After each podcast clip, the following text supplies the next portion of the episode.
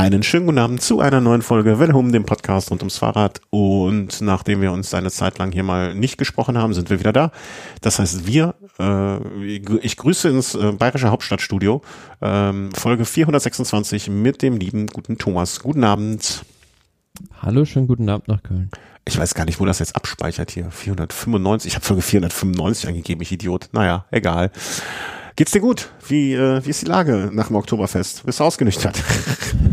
Es geht gut, ja, aber wieso das Oktoberfest? Das ist ja schon äh, Ja, Dekaden bisschen her. Ja, stimmt. Also die Zeit ist auch krass, finde ich, gerade so in der letzten Zeit dann nochmal im Urlaub gewesen. Und ähm, ich war ja auch kurz in München, haben uns leider nicht sehen können, weil ich war äh, äh, zur Durchreise schon übertrieben. Direkt, direkt wieder im Abflug. Ähm, und die Wiesen nicht gesehen, zum Glück. Oder traurigerweise, wie man es sehen mag. Aber wir sprechen über Radsport heute. Und da hat sich, wie soll man sagen, auf dem, wie sagt man, auf dem, auf dem Fußballfeld sagt man ja, wenn man Sport betreibt, auf der den Straße. Straßen. Auf, da hat sich auf der Straße nicht mehr so viel getan. Wir hatten dann noch die Lombardei-Rundfahrt, die wir nachher mal kurz so an, an, an, anquatschen. Ähm, aber es hat sich abseits des Radsports ein bisschen, also nee, abseits des, abseits der Straße etwas getan. Und das möchten wir dann doch heute aufnehmen, vor allen Dingen, weil es ja schon fast tagesaktuell ist, äh, oder 24 Stunden, egal. Ähm, es ist noch nicht so lange her. Und dementsprechend äh, beweisen wir mal, dass wir auch ähm, aktuell sein können. Es geht im Grunde genommen um die Strecke der Tour de France und auch die Strecke der Tour de France de Femme. Sprich, äh, Tour de France Femme, nicht Tour de Femme. Tour de France Femme avec Swift. Avi? Aui. Und äh, die Giro d'Italia, die, wo auch die Strecke genannt wurde. Das heißt, wir sprechen, wir, wir quatschen hier so ein bisschen über die Strecken äh, des kommenden Jahr, was uns erwartet. Vuelta kommt noch, ne? Also das braucht noch ein bisschen länger. Das braucht noch. Ja, die Spanier erstmal erstmal ausruhen, erstmal wieder zu Kräften kommen. Gut, äh, legen wir los. Äh, lass uns nicht die Zeit verlieren, ist schon später am Tag und ähm, was an äh, daran liegt, dass es schon dunkel ist. So. Ja, du hast es gestern deutlich intensiver verfolgen können, vielleicht auch müssen als ich. Ähm, ich konnte es so ein bisschen nebenher und dann am Abend nachlesen. Ähm, die erste Frage ist ganz einfach. Wie gefällt sie dir auf einer Skala von 1 bis 10, die Strecke im kommenden Jahr? Ähm, also beide Strecken. Grund, Grund, Grund. Äh, ja. Also Sowohl fangen wir mal mit der Tour de France an, also der, der Männer, würde ich sagen. Sehr gut, Ja? würde ich sagen. Also ähm, klar gibt's immer so Kleinigkeiten, ähm, so Finessen, die man hätte vielleicht ein bisschen anders machen können, aber ich find's cool, weil Mhm. ähm, neue Wege werden gegangen, im wahrsten Sinne des Wortes, oder weiß nicht, ob sie dann gegangen oder gefahren werden. Jedenfalls sind es dann wirklich Wege ähm, auf der einen Etappe und ähm, es sind äh, Berge dabei, Zeitfahren dabei, äh, auch die Sprinter kommen nicht zu, zu kurz. Ich finde, Wie viel, wem hat Mark Cavendish den Geldkoffer hingestellt, dass es so viele Sprintetappen gibt? Hm, Gute Frage. ja. Also man könnte sich natürlich fragen, ob das nicht vielleicht das Team Astana war, das da irgendwo äh, ein bisschen versucht hat, äh, ein paar Sprintetappen reinzukriegen.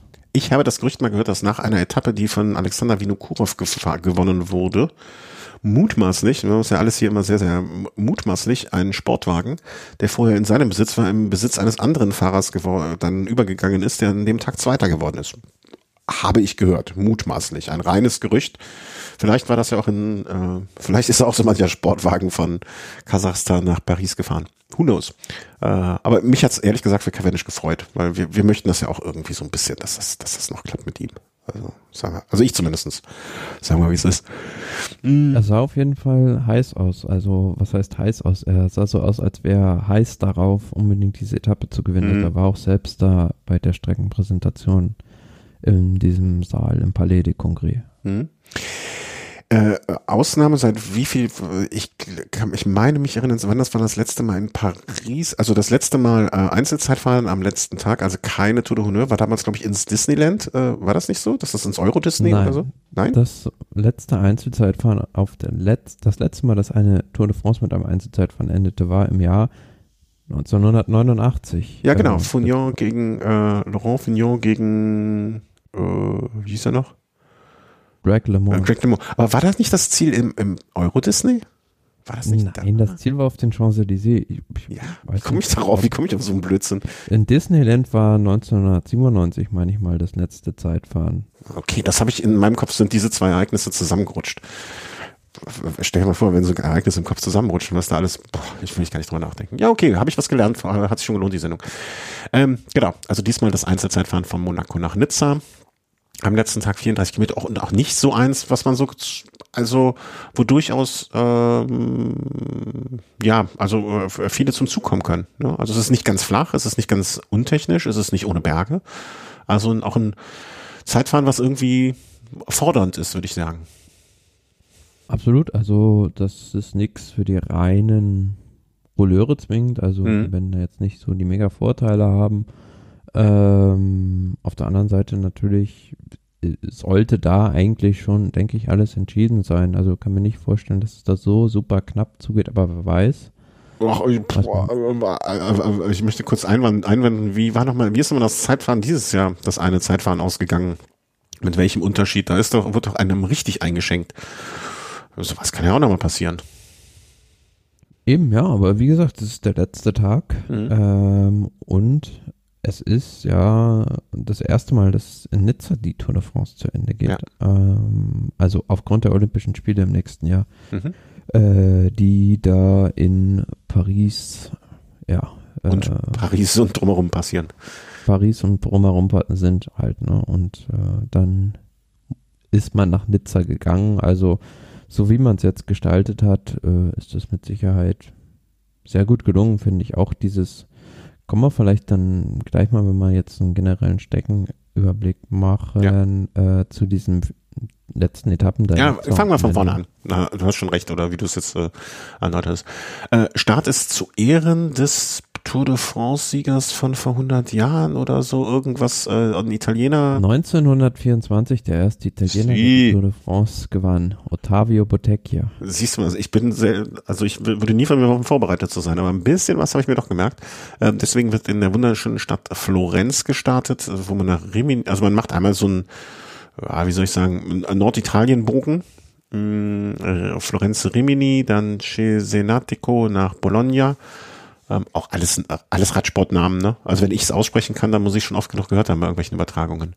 Und es geht ja dann auch direkt, also, ne, das sind jetzt keine Flachetappen, wo man dann sagt, okay, also einen Sprinter sehen wir diesmal nicht in Gelb, behaupte ich. Äh, nein, würde ich auch nicht sagen. Äh, die ersten beiden Etappen, also gerade die erste, die führt ja so teilweise über den Apennin drüber. Äh, hast du das ähm, Streckenprofil schon genau?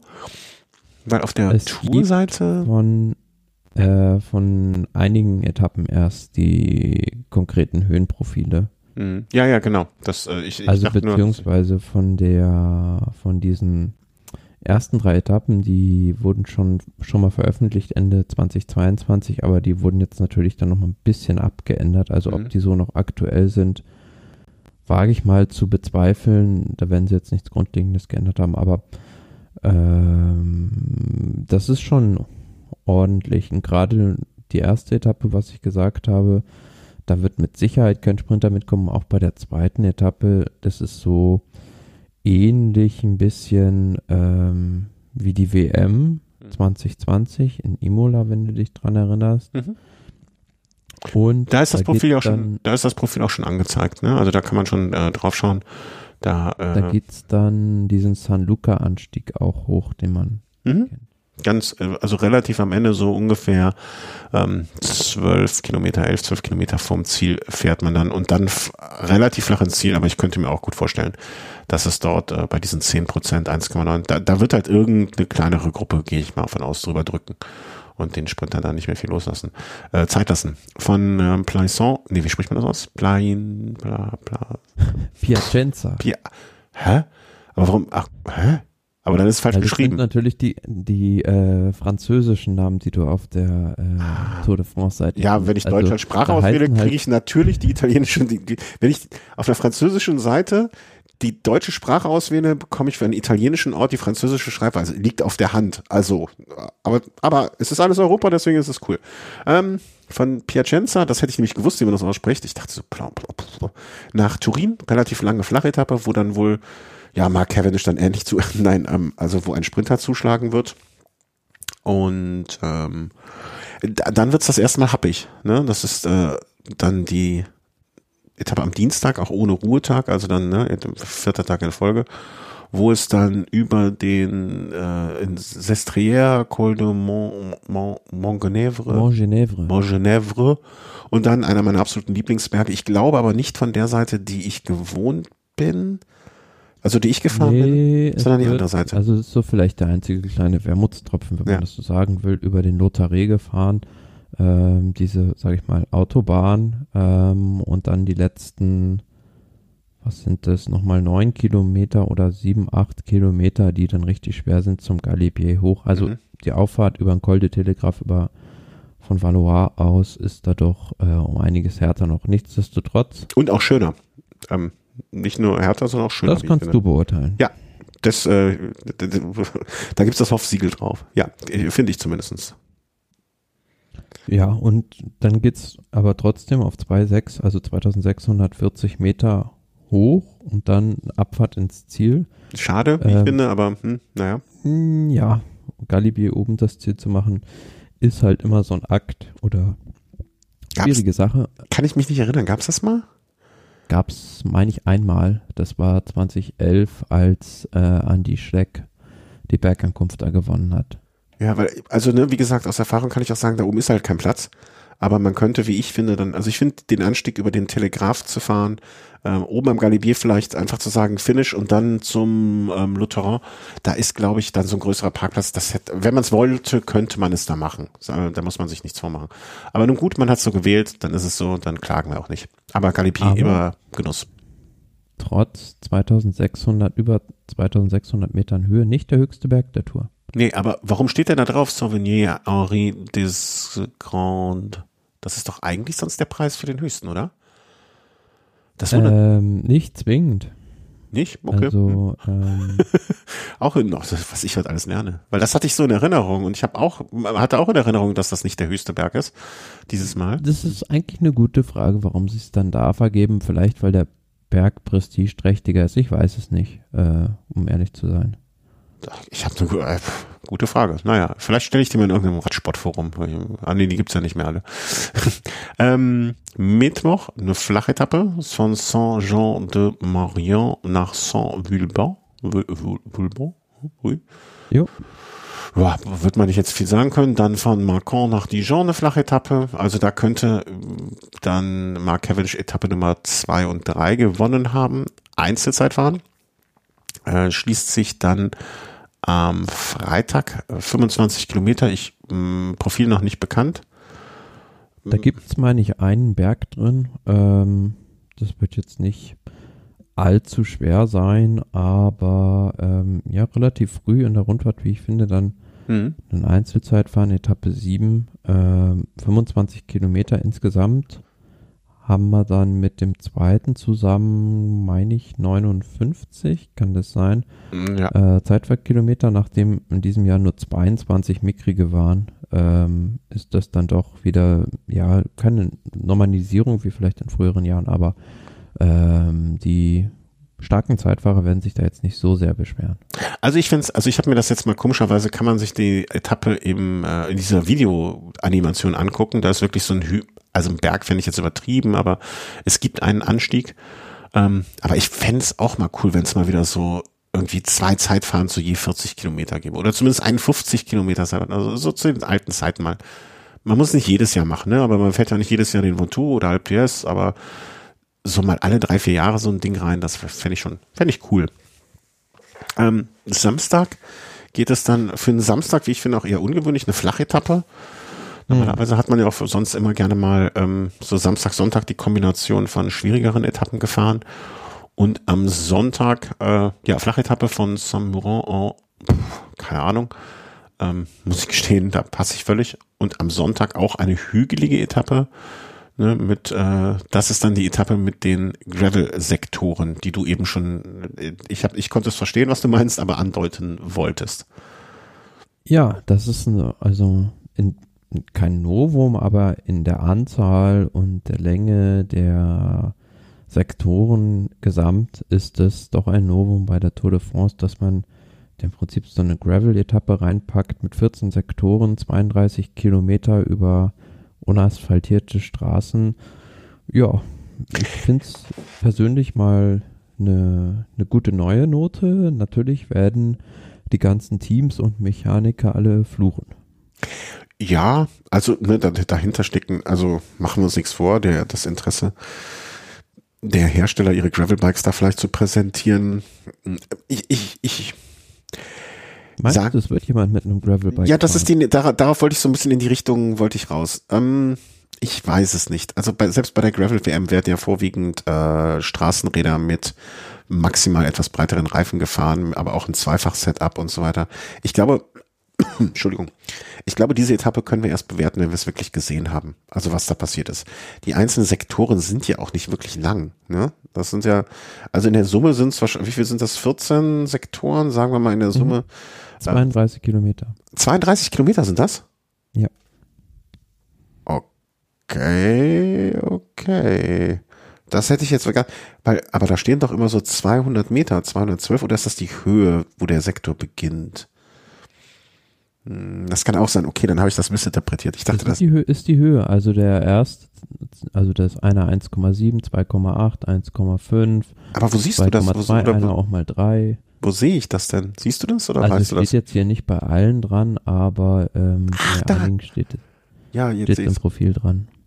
Okay, ja, dann habe ich das falsch verstanden. Ich dachte, das wären immer, die Dinger wären, das wäre nicht die Länge, äh, die Höhe, sondern die Länge des Sektors. Ne? Deswegen dachte ich, na okay, da ist jetzt aber auch viel Lärm um nichts. Ähm, ja, wenn das 32 Kilometer sind, verteilt auf 14 Sektoren, da muss man jetzt nicht, nicht, nicht besonders gut in Mathe sein, dann sind das so zweieinhalb Kilometer oder sagen wir mal 2,2 Kilometer im Schnitt. Dann stellt sich für mich aber immer noch die Frage, und ähm, du warst ja jetzt zuletzt auch mal, hattest du die Möglichkeit, auf einem Gravelbike zu sitzen und eine Gravelstrecke zu fahren? Die, die allgemeine Definition von Gravel ist ja immer noch sehr, sehr weit gefasst. Das kann ja sein, die Strade Bianchi würden manche schon vielleicht so als äh, eine Vorstufe des Gravels bezeichnen, wo es halt unbefestigte Straßen gibt. Dann gibt's in Amerika diese ähm, ähm, ähm, so Langstreckenrennen, die auf diesen wirklich Schotterstraßen flach, wo geballert wird mit 30 kmh. Und dann gibt's halt so Veranstaltungen, wo man, wo, wo ich schon abgestiegen bin, weil es mir einfach zu steil auf einem 30 Zentimeter schlammigen Stück runtergeht. Ähm, wo ich dann sage, naja, also pff, äh, da möchte ich jetzt nicht ein Peloton runterjagen wollen. Ne? Also ich, ich glaube einfach, dass die Definition von Gravel noch so weit gefasst ist und vor allen Dingen auch in diesen Rennen. Ich, ich sag mal, die Etappe bewerte ich, nachdem sie gefahren ist und ich die Strecke oder die Strecke mal genauer gesehen habe. Ich, ich bin gespannt. Man müsste sich halt mal so ein bisschen oder einen Eindruck von diesen äh, Sektoren verschaffen, mhm. beziehungsweise ich denke, so ein annähernder Vergleich, den man vielleicht heranziehen kann, sind so diese ähm, Weinbergsektoren, die bei Paritur jetzt immer mhm. am sind. Äh, das könnte ich mir ähnlich vorstellen und ähm, ja, dann ist die Frage, also wechsel ich da extra auf einen Gravelbike?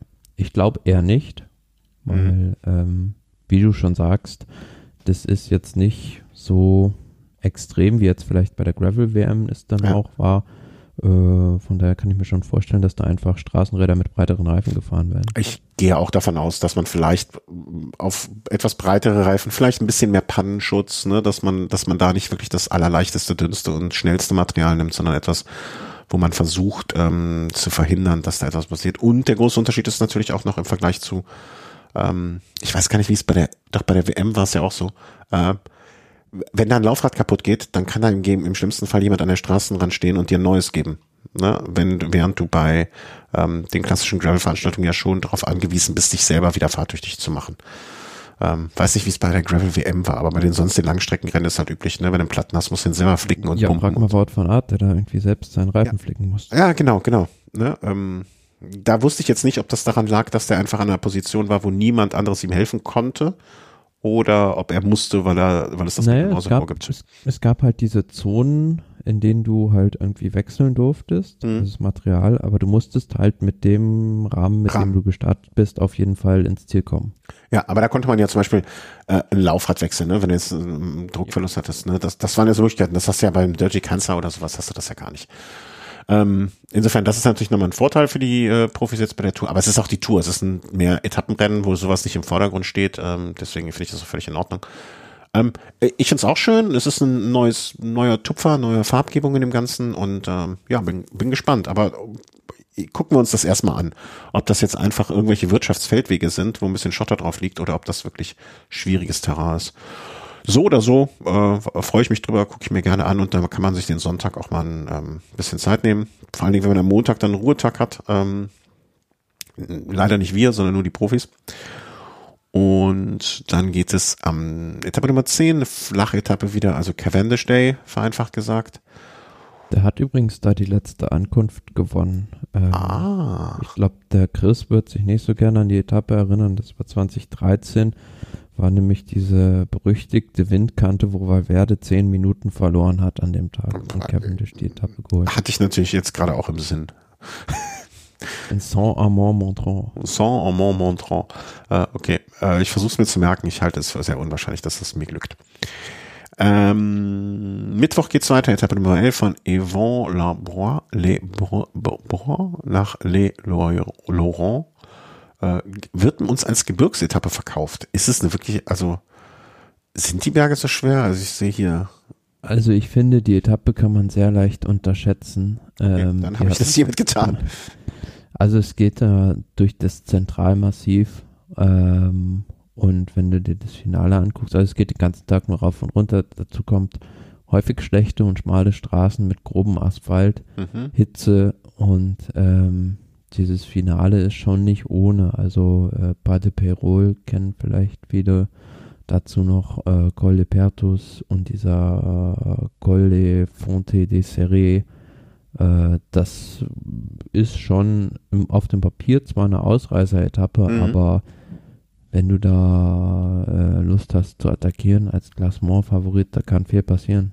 Das heißt, wenn jetzt an dem Tag ähm, Gerald Thomas, der ja seinen Vertrag verlängern durfte, oder sagen wir mal so, Ineos hatte nicht viele Alternativen, wenn sie im nächsten Jahr viele Fahrer, noch ein paar Fahrer haben möchten. Ähm, wenn der Co-Kapitän wäre, wäre das so ein Tag, wo man sagen könnte, ey Gerald, versuch doch mal was. Würde ich jetzt nicht unbedingt als den Fahrer auf der Etappe. Also von der. Idee her, dass man da so einen Co-Kapitän vielleicht mal wegschickt. Warum nicht? Mhm. Also, zumal die Etappe auch 211 Kilometer lang ist. Mhm. Ich meine, es ist sogar fast die längste der Tour. Ähm, Mal gucken. Ja. Und Okay, dann werde ich mir die Etappe so- doch nochmal merken, weil eigentlich hatte ich die bis jetzt so abgetan wie als Gebirgsetappe, okay, aber wirklich ist sie das? Ähm, du hattest mit den 211 Kilometern längste Etappe nicht ganz recht. Das ist die zweitlängste ähm, von äh, die Etappe nach Turin ist noch ein bisschen, ganz kleines bisschen länger. 229.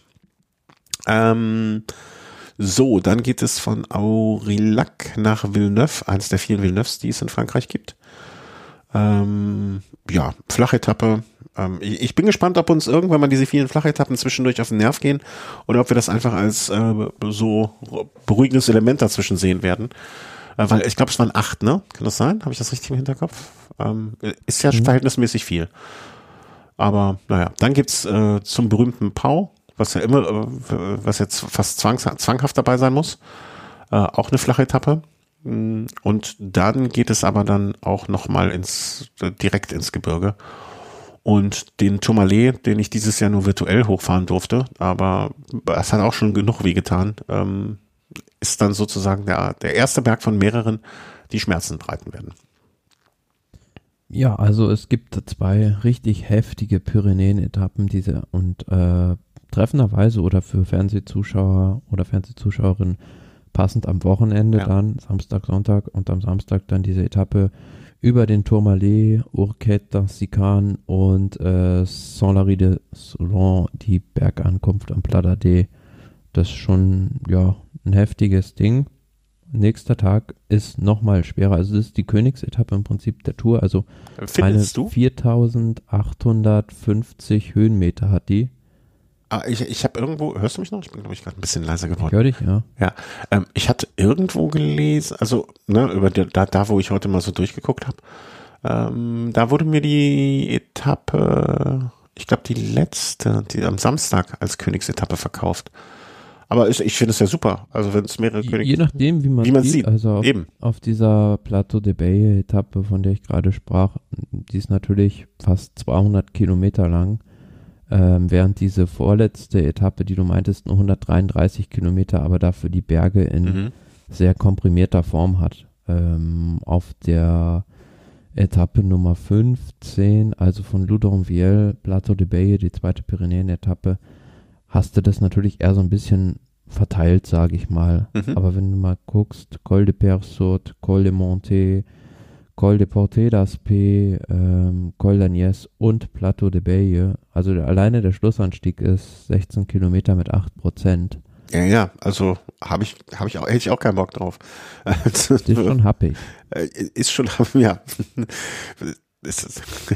Ich stelle mir so, Vor allem, es geht, weißt du, was ich mir vorstelle? Nach dem Start bergauf. Ja, ich stelle mir so ein großes, großes Poster vor, ne, ähm, von der Tour, von der, von dem Etappenplan und dann so ähm, die ganzen Höhenprofile so untereinander die 21 und von dir so ein Bild, ja, mit dem, ähm, mit, mit einem Foto von dir mit dem Spruch drunter, ist schon happig und das klebt dann auf drei, zwei, drei Etappen. ja, das, das würde mir gefallen. Vielleicht kann das irgendjemand so als Grafik bauen. Das fände ich toll. Ähm, äh, ja, das, äh, ich, ich möchte es nicht fahren, sagen wir, sagen wir, wie es ist. Aber ähm, was, was mich irritiert, ich weiß nicht, woran das genau liegt. Also ich weiß, woran es liegt, dass es mich irritiert, aber warum es so ist, ähm, ist dir aufgefallen, dass bei den Etappen ähm, auf der Tourseite, also wirklich hier, ne, letour.fr, ähm, die Hm. Berge nicht klassifiziert sind? Ja, Gibt es da einen Grund für, den ich noch nicht weiß? da haben sie sich wahrscheinlich noch nicht genau festgelegt. Okay, Also, das, das ist ein sehr guter Grund. Das wird erst kommen, wenn die, also ich finde es sogar so eigentlich besser, also wie es die Tour de France macht, die hauen nicht gleich alle Etappenprofile raus, sondern du musst halt vorher Ja. schauen, also da verändert sich ja immer noch ein bisschen was. Hier ist ein Bahnübergang, wo nicht gefahren werden kann oder ähm, da hat die Kreisstraßenmeisterei jetzt irgendwie eine Baustelle oder sonst irgendwie was und dann äh, verändert sich die Strecke auf jeder Etappe immer um fünf oder mal zehn Kilometer sogar und dann musst du ständig diese Etappenprofile irgendwie äh, ausbauen. Ja, aber so ein grobes halt, wird- bis es fertig ist. Ein grobes wird mir immer reichen, also das muss ja jetzt nicht auf den Kilometer stimmen, aber so die mh, Höhenprofile fände ich halt schön. Und ähm, Der Giro macht so, also wenn du das mal beobachtest, tatsächlich, ähm, die hauen gleich alle Etappenprofile einmal raus und ähm, die verändern sich dann teilweise wirklich noch ziemlich krass bis zum Mhm. Immer. ja, das finde ich eigentlich, äh, also hätte ich gerne so. Aber nun ja. Mh, Montag Ruhetag. Dann geht's äh, eine flache Etappe nach Nîmes. Die können wir, glaube ich, getrost überspringen. Äh, und kommen dann zu Etappen, also zur finalen, wir befinden uns jetzt schon in der finalen Woche. Ähm, und ich habe mich verklickt. Also Etappe nach Nîmes überspringen wir mal. Etappe Nummer 17 ist dann die Etappe von Saint-Paul-Trois-Château nach Super de Vouly oder ähnlich. Auch wieder so eine Etappe, wo ich mir sage, boah, ist das jetzt wirklich gebirgig? Aber nachdem ich eben schon so daneben lag und du mich äh, eines Besseren belehrt hast, kann ich mir vorstellen, das ist jetzt auch deutlich schwieriger, als ich dachte. Hm, ja, dieser vorletzte Berg sieht recht äh, ansprechend aus. Ähm, 7,5 Kilometer mit 8,5 Prozent ungefähr. Der Schlussanstieg jetzt nicht super schwer. Ich glaube jetzt nicht, dass da wahnsinnig viel passieren wird. Hm? Dann bin ich Ähm, beruhigt. Aber hm, ich kann die Etappe schwierig einschätzen, weil ich die Gegend dann nicht kenne. Also Mhm. sagt mir jetzt erstmal nichts. Äh, Vom Profil her nicht die schwerste Bergankunft. Nee, und dass das auch als Gebirge, also ne, Gebirge ist für mich dann also so, boah, krass, würde ich auf gar keinen Fall fahren. Naja, immerhin auf 1600 Metern, das ist schon Gebirge. Ja, stimmt auch wieder.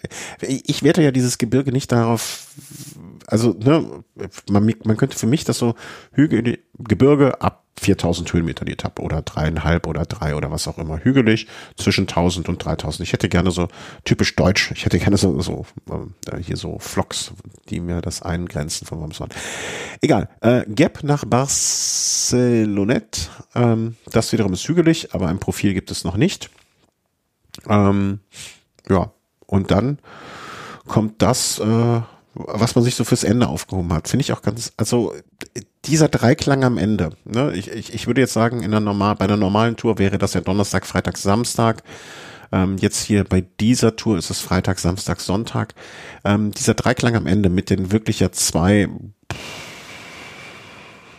Etappen, wo ich mich schon gefragt habe, wie viel, also wird es eigentlich, ähm, die Frage hatte ich mir sowieso schon vorgemerkt, wie viel Sprinter werden eigentlich, die nicht eine Chance haben aufs Grüne, sich diese letzte Woche ab der Etappe Nummer, na was sagen wir, also ab Etappe Nummer 16 noch antun?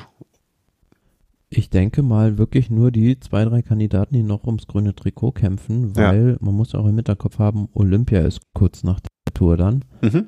Ähm, und ja gut, die ganz reinen Sprinter werden dann wohl nicht vorne sein bei Olympia, aber die haben zumindest boah, einige eine ganz gute Chance und mhm. werden sich dann auch überlegen, habe ich da noch bei der Tour wohl eher nicht, wenn es in der letzten Woche nichts mehr zu holen. Genau, also Etappe 16, die Etappe nach dem Ruhetag ist nochmal eine Etappe, wo, wo es was zu holen gibt, aber dann 17, 18, 19, 20, 21 und kein Sprint auf dem Champs-Élysées, der vielleicht Sprint prestigeträchtigste Sprint, den es im Radsport gibt. Warum soll ich mir das antun? Andererseits fände ich es halt echt, also ich, ich fände es schon schön, wenn Mark Cavendish die Tour dann auch beenden würde, wenn er den letzten, also er ist so ein Typ, ich glaube, wenn er den letzten, wenn er noch einen Sieg holen würde, der wird das Ding auch durchziehen, oder? Ja, der wird ja auch durchfahren, also was soll der bei Olympia? Ja, ähm, eben. Man kann mir nicht vorstellen, dass der da ernsthaft Ambitionen hegt, um da was zu reißen. Von daher glaube ich auch, dass er da durchfahren wird. Und einfach nur die letzten, die letzten Tage nur genießen. Also ich, das wäre auch so ein Typ, dem ich das, äh, dem ich das A zutrauen biege, ne? Äh, ja, schauen wir mal auf diese ja. Etappe 19 dann. Das ist auch schon eine Etappe, die mir sehr, sehr gefällt. Mhm. Ähm, die könnte ein bisschen länger sein, aber so wie sie jetzt in komprimierter Form auch ist, finde ich sie auch toll. Highlight der Etappe, also es geht über den Col de Vars, erster Berg, und dann das Highlight der Etappe, äh, der Col de la Bonnette, beziehungsweise Sieben de la Bonnette, 2802 Meter hoch. Genau, das ähm, ist der, ähm, der noch ein bisschen höher ist als der Galibier, das meinte ich. Eben genau, wo wir uns gefragt haben, warum ist jetzt da nicht das Souvenir Henri de Grange, sondern ähm, eben am Galibier. Aber ähm, diesen Pass fährt man selten bei der Tour.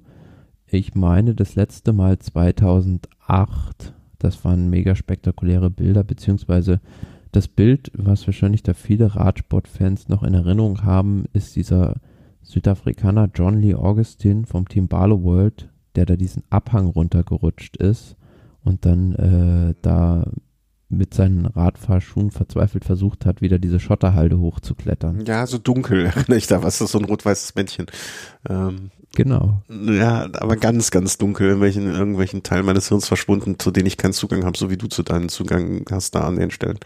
Äh, wie ist denn die Abfahrt von da runter? Also diese von, naja, ich sag mal 87,5 auf 127, das sind ja schon dann rund 40 Kilometer Abfahrt mehr oder minder.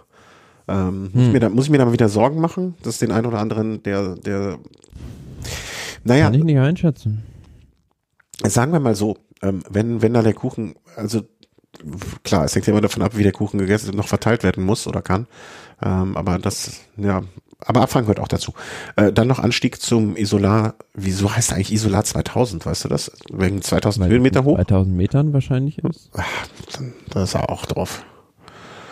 Naja, okay. Dann wohne ich jetzt in Köln 23.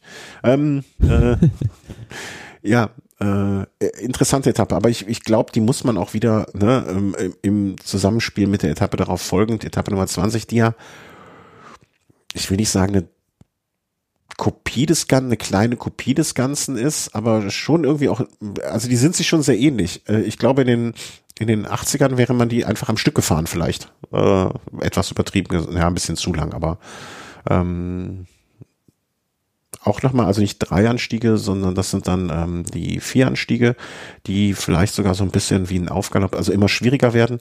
Ich glaube, wenn ich mal so einen Trainingstag hätte, könnte ich mir vorstellen, so erster Tag, zweiter Tag, dritter Tag, vierter Tag und wird jeden Tag einen von den Anstiegen fahren. Ähm, die Profis haben es leider so, dass sie es alles an einem Stück fahren müssen.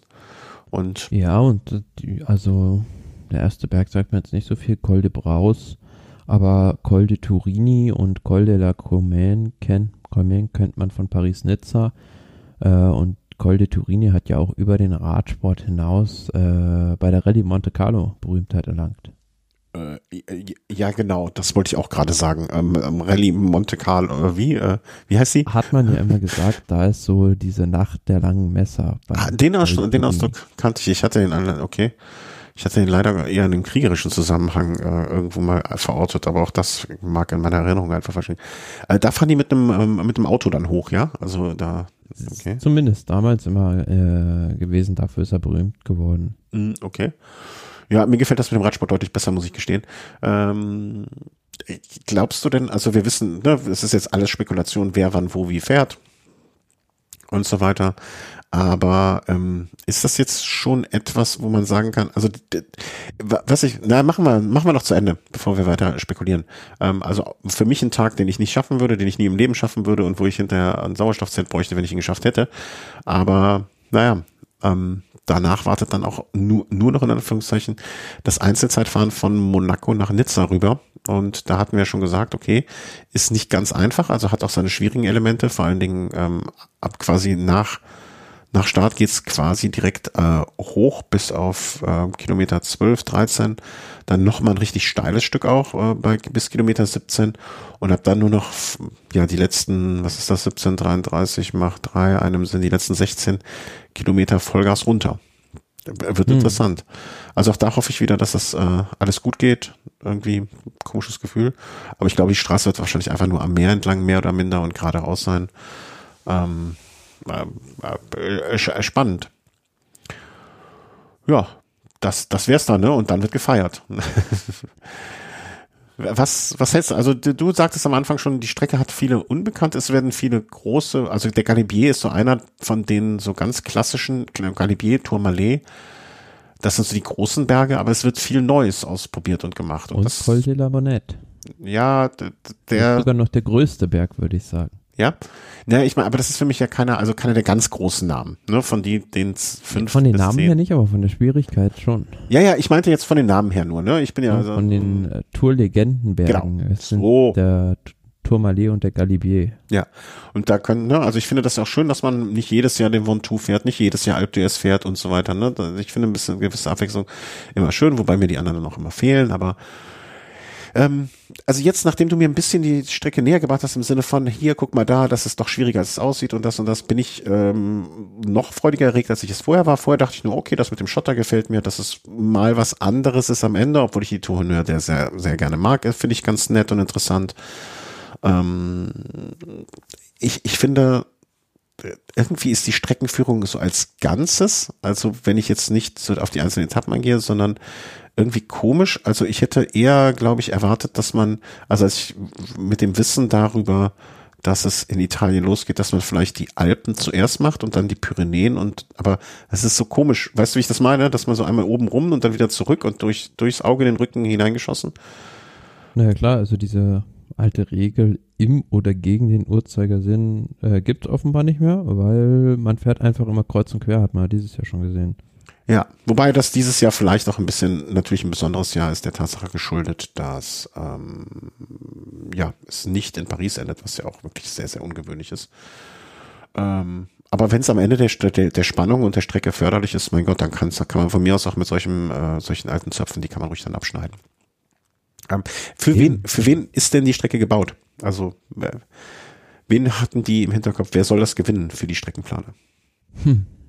Also ich sehe da jetzt keinen großartig, wenn wir jetzt mal äh, Wingegaard oder Pogacar, die die äh, letzten beiden Tour de France mit ihren Duellen geprägt haben, hernimmt, äh, sehe ich da jetzt keinen großen Vor- oder im Nachteil. Ähm, ich kann mir nur vorstellen, Fahrer wie Remco Evenepoel, bei dem es jetzt noch nicht ganz fest steht, ob er dann die Tour de France äh, wirklich zu 100 Prozent in seinen Fokus rückt und das sich nur darauf fokussiert, ähm, dem wird es nicht so gelegen sein Mhm. mit dieser Gravel-Schotter-Etappe, weil kannst du dich vielleicht auch noch dran erinnern, war beim Giro, meine ich, 2021, ähm, Ja, wo man Wo teilweise er- die Strecke nicht gesehen hat, ne? wo er auch auf so einer Schotter-Etappe im Prinzip, äh, ja, völlig außer Rang und Trakt gefallen ist Mhm. und da riesige Probleme hatte. Und Außerdem Ja. äh, viel hoch, also es, es waren glaube ich sehr, sehr viele Kilometer über 2000 Höhenmeter oben, also viel Hochgebirge. Ähm, soll ihm ja mutmaßlich auch nicht so liegen, wenn ich das richtig in Erinnerung habe. Ähm, Ja. Da habe ich schon ein bisschen gedacht, na, also vielleicht freut sich jetzt auch noch mal einer von den ähm, von den älteren Kolumbianern äh, darüber. Ne? Also nicht, dass man denen jetzt eine Tour auf dem Leib schneidern würde, aber man stelle naja, es was sich heißt älter? Also äh, der letzte oder der einzige kolumbianische Toursieger ist ja jetzt noch nicht so alt. Äh, der muss nur wieder zurück auf sein altes Niveau finden. Ja, ähm, ja, aber auch so ein, äh, da, da, diese ganzen Südamerikaner, ne? Also da sind ja noch ein paar. Wie alt ist Carapaz? Ist Carapaz nicht älter schon? Also. Mm, der ist auch noch nicht so alt. Also. Da sieht er nur so alt ähm, aus. Entschuldigung, Entschuldigung. Hab nichts gesagt, Richard. Aber ist ja auch ein Ecuadorianer. Ja, aber, aber gerade für Sonnenfahrer könnte das was sein. Ähm, extrem zäh und der mag so dem kommt dieses Hochgebirge sehr entgegen. Also ja, das, das war so ein, Tour, Tour finde ich. Das, das war einer von denen, die ich meinte mit äh, den älteren Kolumbianer. Also ich, ich meine, mir hat mal ein Kolumbianer gesagt, dass es eigentlich ein Kolumbianer ist. Ähm, so, weil die haben den quasi mit, weil er immer da mit trainiert hat und in der Nähe wohnt, also ganz an der Grenze und so. Also eigentlich ähm, ist, ist das gehört ja zu denen. Ähm, meine ich zumindest, mich erinnern zu können. Ja, äh, an so einen habe ich gedacht, also als es also hieß, dass die vielen Höhenmeter da vorhanden äh, nicht Höhenmeter, sondern Meter in der Höhe. Gibt es da einen Fachausdruck für? Nee, ne? Aber egal. Ähm, ja, da musste ich an ihn denken oder an diese ganze Riege an Fahrern. Ähm, auch vielleicht ein Bernal, ne, dass man sagt, okay, wenn der wieder fit wird, dann wollen wir ihm, ne, dann ist das zumindestens ihm so ein bisschen kommt es ihnen mehr entgegen ähm, als anderen. Ich weiß jetzt nicht, was ein Quintana, was mit dem noch werden kann oder wird oder.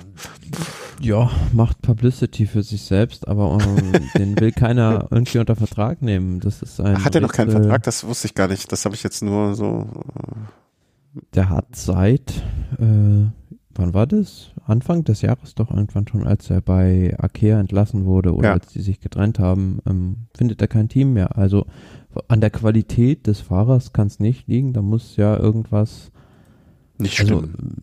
Der ist ja für viele Teams, sage ich mal, rein vom Potenzial her sehr attraktiv, aber ähm, es traut sich keiner offenbar ihn unter Vertrag zu nehmen. Ja, ne, also das sind jetzt, ne, äh, vielleicht noch, ich habe jetzt noch hier so eine Übersicht. Rigoberto Uran, dem ich ja immer wieder gerne was wünschen würde, aber wo ich auch glaube, das ist langsam nicht mehr möglich.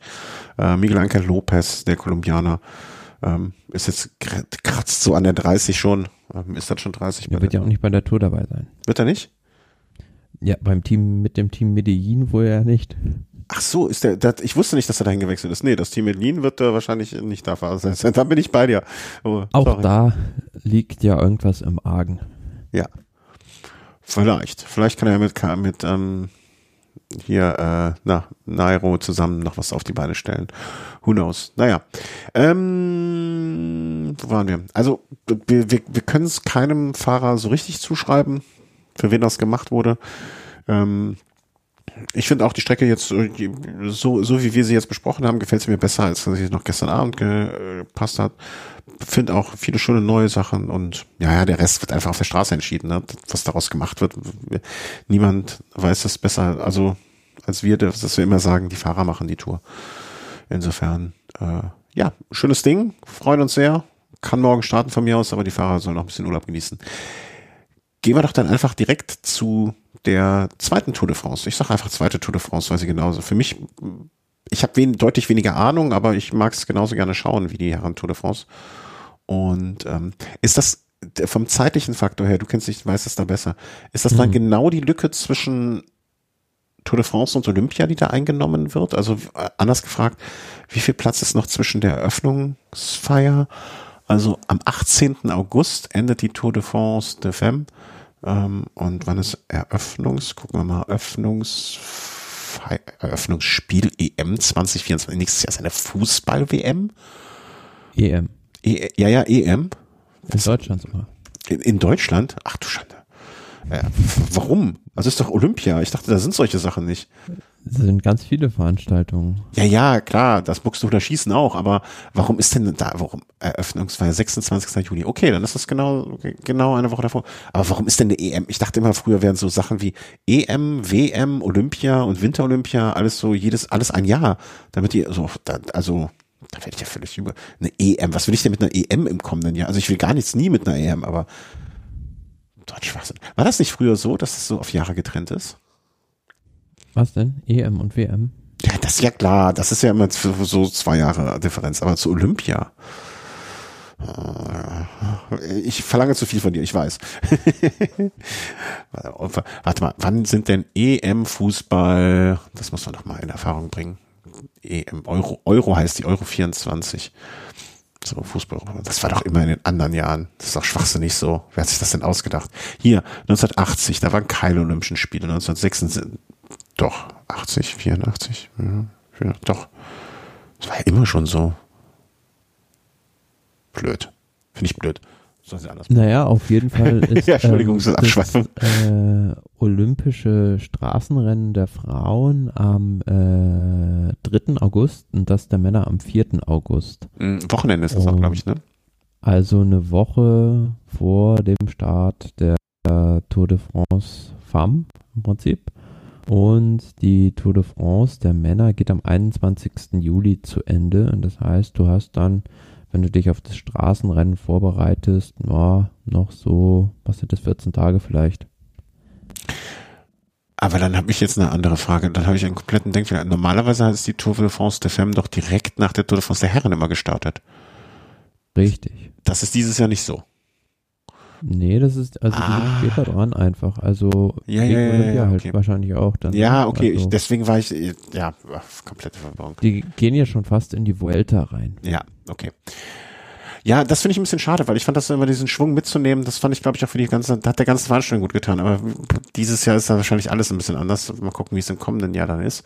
Ähm, ja, also, äh, man hat wahrscheinlich Trotzdem auch. Trotzdem wird es wird es, glaube ich, den Menschenmassen an den Straßen keinen Abbruch tun, weil die fahren in den Niederlanden los, in Rotterdam und ähm, das ist eine sehr Radsportbegeisterte ja. Nation. Ja, und äh, auch die, die weiblichen Radsportler, also die Radsportlerinnen aus den Niederlanden dominieren ja auch oder gehören zur absoluten Spitze. Insofern ist dieser Start in äh, den Niederlanden definitiv eine sehr kluge Entscheidung, wenn sie so ähm, bewusst getroffen würde, wovon ich einfach ausgehe. Ähm, erster Tag äh, Rotterdam nach La, La Haye. Ähm, Den Haag. Ach so, ja, ist ja wieder hier französisch, Den La Haag. Ähm, wird wahrscheinlich, äh, ist es ein, ja, in Holland gibt es jetzt die Anzahl der Berge ist überschaubar groß. Ähm, kann windig werden, Windkanten, ne? Die Berge der Holländer. Da gibt es übrigens alle Etappenprofile schon. Da gibt es schon alle, ach wie schön. Äh, da hatte ich noch nicht reingeguckt. Ja, das wird aber dann doch, gehe ich mal davon aus, eine relativ flache Angelegenheit. Das ist eine flache Etappe. Der zweite Tag ist relativ, sag ich mal, ja, unkonventionell für, also sieht man sonst selten nur noch zwei Halbetappen zu haben. Ja, also schade eigentlich. Also ich finde das immer, also auch stressig für die Fahrerin wahrscheinlich, ne? Aber Kommt auf den Ort an, ne? Also man fährt dann von dort recht zurück nach Rotterdam, eine flache Etappe über 67 Kilometer um dann am, ja, was ist Nachmittag, späten Nachmittag noch ein 6,3 Kilometer Zeitfahren durch Rotterdam zu veranstalten. Mhm. Wird wahrscheinlich, also kann ich mir vorstellen, dass das wirklich ein großes, ist das der, nee, Tuesday, okay, ähm, dass das eine gro große Show werden kann. Ne? Also da wird in Rotterdam viel los sein, gehe ich von aus. Und äh, ja, diese halbe ich mag das eigentlich, eigentlich ganz gerne, obwohl, wie gesagt, für die Fahrer wahrscheinlich stressig. Danach geht's auf den Spuren des ähm, Klassikers Lüttich Nee, ist das an dem Tag schon, Lüttich-Bastogne-Lüttich? Ja, ja, von Falkenburg nach Lüttich ist es äh, eine, wie soll ich sagen, ein Mix aus Amstel Gold Race und Lüttich-Bastogne-Lüttich. Also mhm. so Bemelerberg, Kauberg, äh, Côte de la Redoute, Côte de la Roche en Foncan im Finale. Also das ist eine richtige Klassiker-Etappe. Ja. Äh, also ich, ich, ich, das ist total blöd, aber ich denke mir auch immer, das, das wäre auch eine schöne Strecke für, für so ein Herrenrennen die ganze Zeit. Ne? Also die, die Leistung der Frauen ist da absolut nicht, ähm, also ist voll, vollkommen gleichwertig. Und ob die jetzt am Ende dann irgendwie 3 kmh im Schnitt langsamer sind, ist ja völlig egal. Das, das wäre eine Strecke, die, also die Strecken machen keinen Unterschied mehr, ob bei Damen oder Herren, finde ich, oder kaum noch. Ähm, Nächster Tag ist dann auch so ein bisschen Klassiker-Terrain, würde ich sagen. Ja, also nicht, mhm. nicht wirklich schwierig, aber trotzdem hügelig. Also das, ähm, ja, äh, schweres Ding. Sechste Etappe ist dann die Etappe, wo es schon ein bisschen mehr Richtung äh, Südosten äh, oder im Osten Frankreichs äh, in die Richtung geht, wenn ich das richtig sehe. Ähm, und da werden dann die Berge schon etwas noch mal schwieriger. Ähm, weiß nicht, ich kenne den jetzt. Ne, also hier dann irgendwie mal fünf Kilometer mit acht, nee, nicht acht Prozent, was sind das? Fünf Prozent, mal hier 6,9 Prozent, zwei Kilometer, also schon Sachen, die auch richtig wehtun. So eine Mittelgebirgsetappe. Mhm. Und ich weiß gar nicht, auf welcher das ist, auf der Etappe davor, also kommen sie auf Etappe 5 das erste Mal nach Frankreich. Mhm. Und da sind die, meine ich, sogar recht dicht an der deutschen Grenze. Das unterwegs. Ziel, glaube ich, ist relativ nah an Ja. Deutschland, dieses. Armenville. Ja. Ja, und dann kommen am siebten und am achten Tag richtige Kloppertage. Also da, äh, weiß ich nicht, also kann, kann, kann wäre durchaus eine Herrenetappe, die ja, ihre Schwierigkeiten hätte.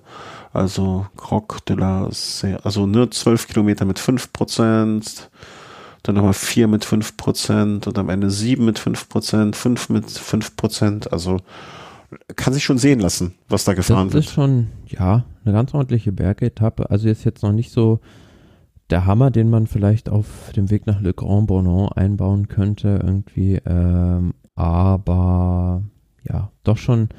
Es lässt vielleicht noch ein bisschen was offen für das, für das äh, große Finale dann, äh, Mhm. letzte Etappe nach Alpe d'Huez.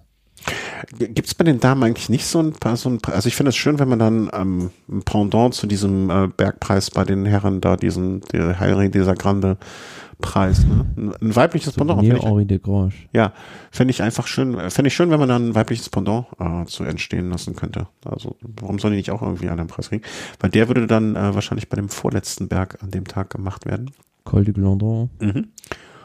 Na, und dann nochmal Alp d'Huez hoch. Und da wird, also da bin ich wirklich gespannt. Ich hoffe, dass es die gleichen Bilder oder zumindest in die Richtung gehende Bilder wie bei den Herren gibt, ne, in puncto Begeisterung. Ich kann es mir vorstellen.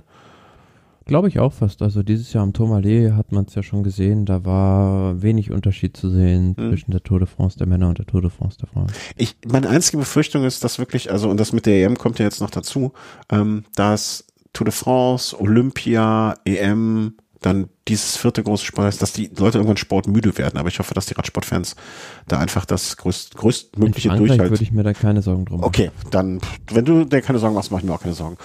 Ansonsten müssen wir selber am 18.8. nach äh, Alpe d'Huez fahren und, da, und dafür sorgen, dass es da abgeht. Ähm, äh, richtig, richtig gute, schöne Tour, finde ich. Gefällt mir sehr, sehr gut, ähm, wie das alles arrangiert ist. Ähm, wir, wir können uns, glaube ich, inhaltlich zu Favoriten und so nicht äußern, weil wir da einfach zu, ich zumindest zu wenig Ahnung von habe bei den Damen, ähm, vor allen Dingen, wer da dann erfahren wird. Aber die, die Strecke gibt einiges her. Ähm, das möchte ich auf meinem Aufkleber stehen haben, der dann auf der Streckenführung hängt.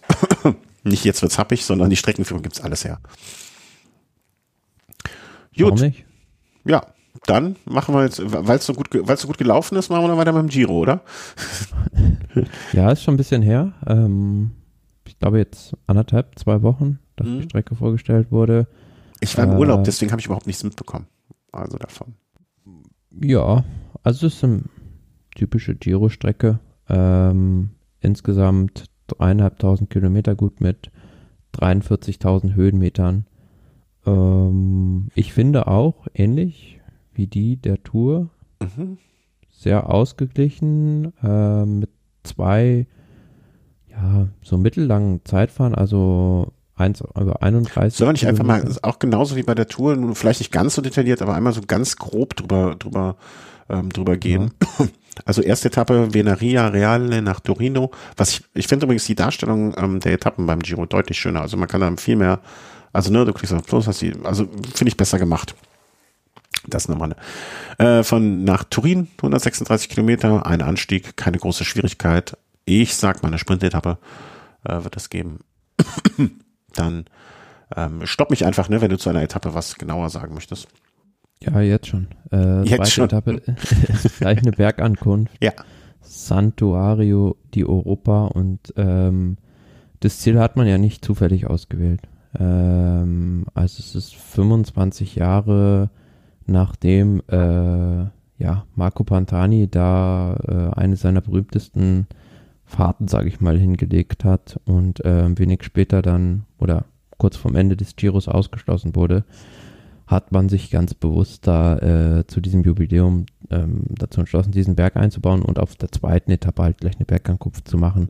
Sieht man jetzt auch nicht äh, jeden Tag bei einer Grand Tour.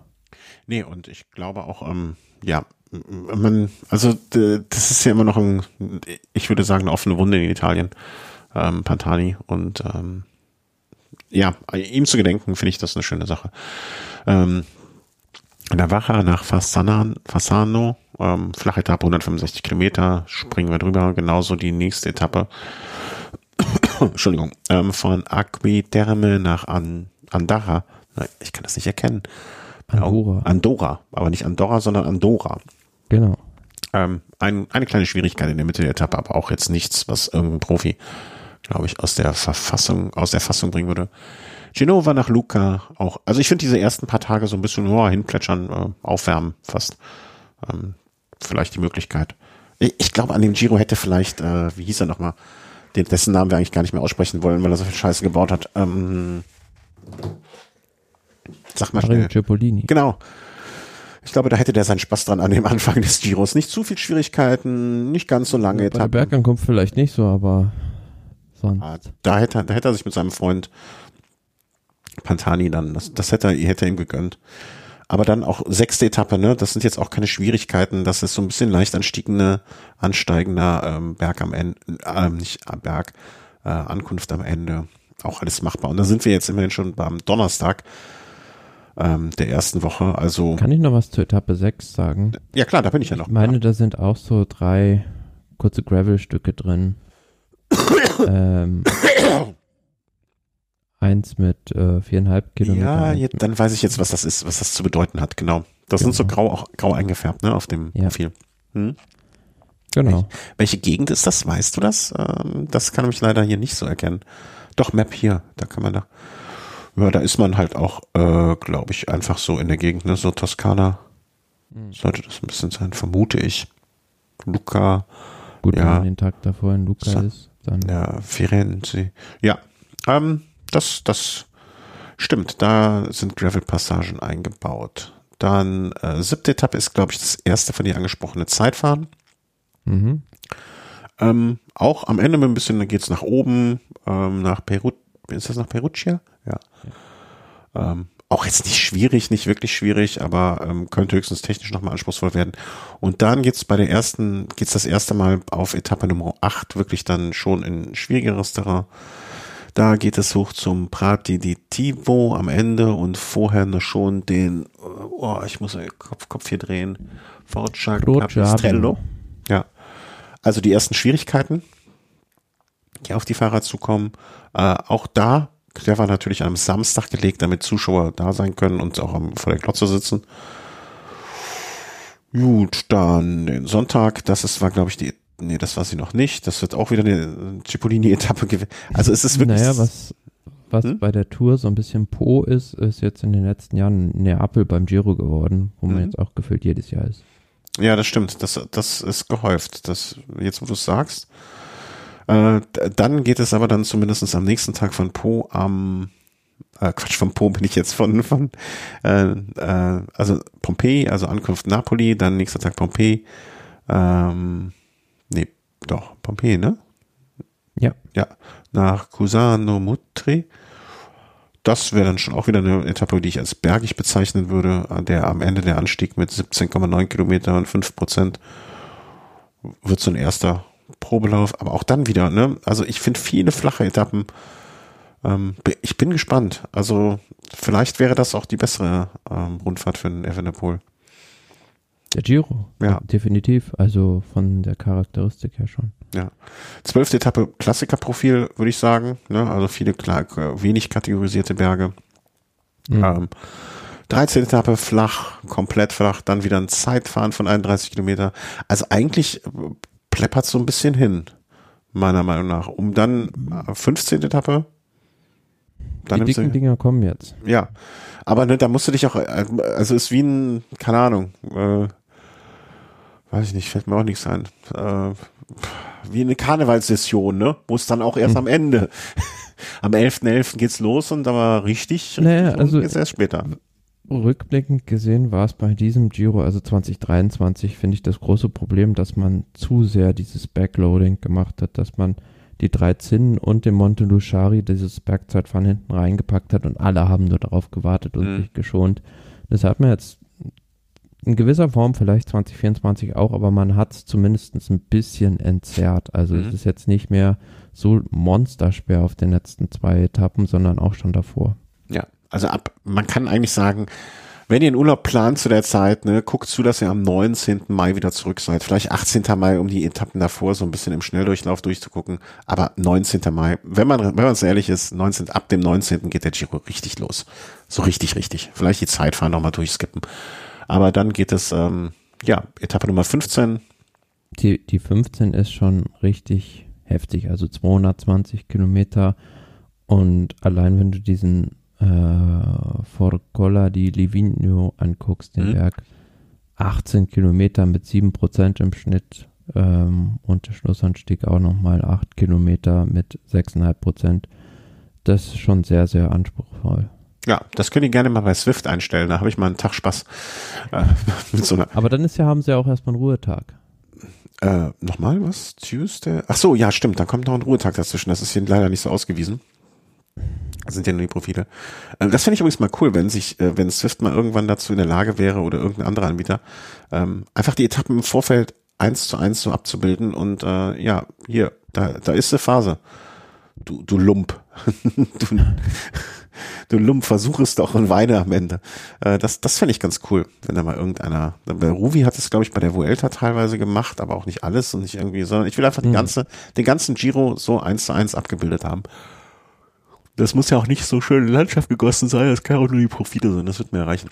Ähm, Etappe Nummer 16.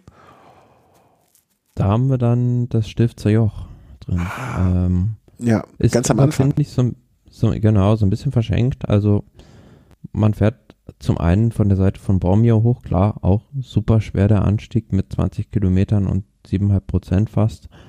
Aber dann halt die lange Abfahrt runter äh, durchs Edgestal und ähm, dann geht die Etappe Val Gardena zu Ende am Ende mhm. und boah, hat man doch eine lange, flaue, flache Phase drin. Also ich finde ja auch die Abfahrt dann vom, vom Stelvio runter nicht schön zu fahren, dann mit den ganzen Kehren.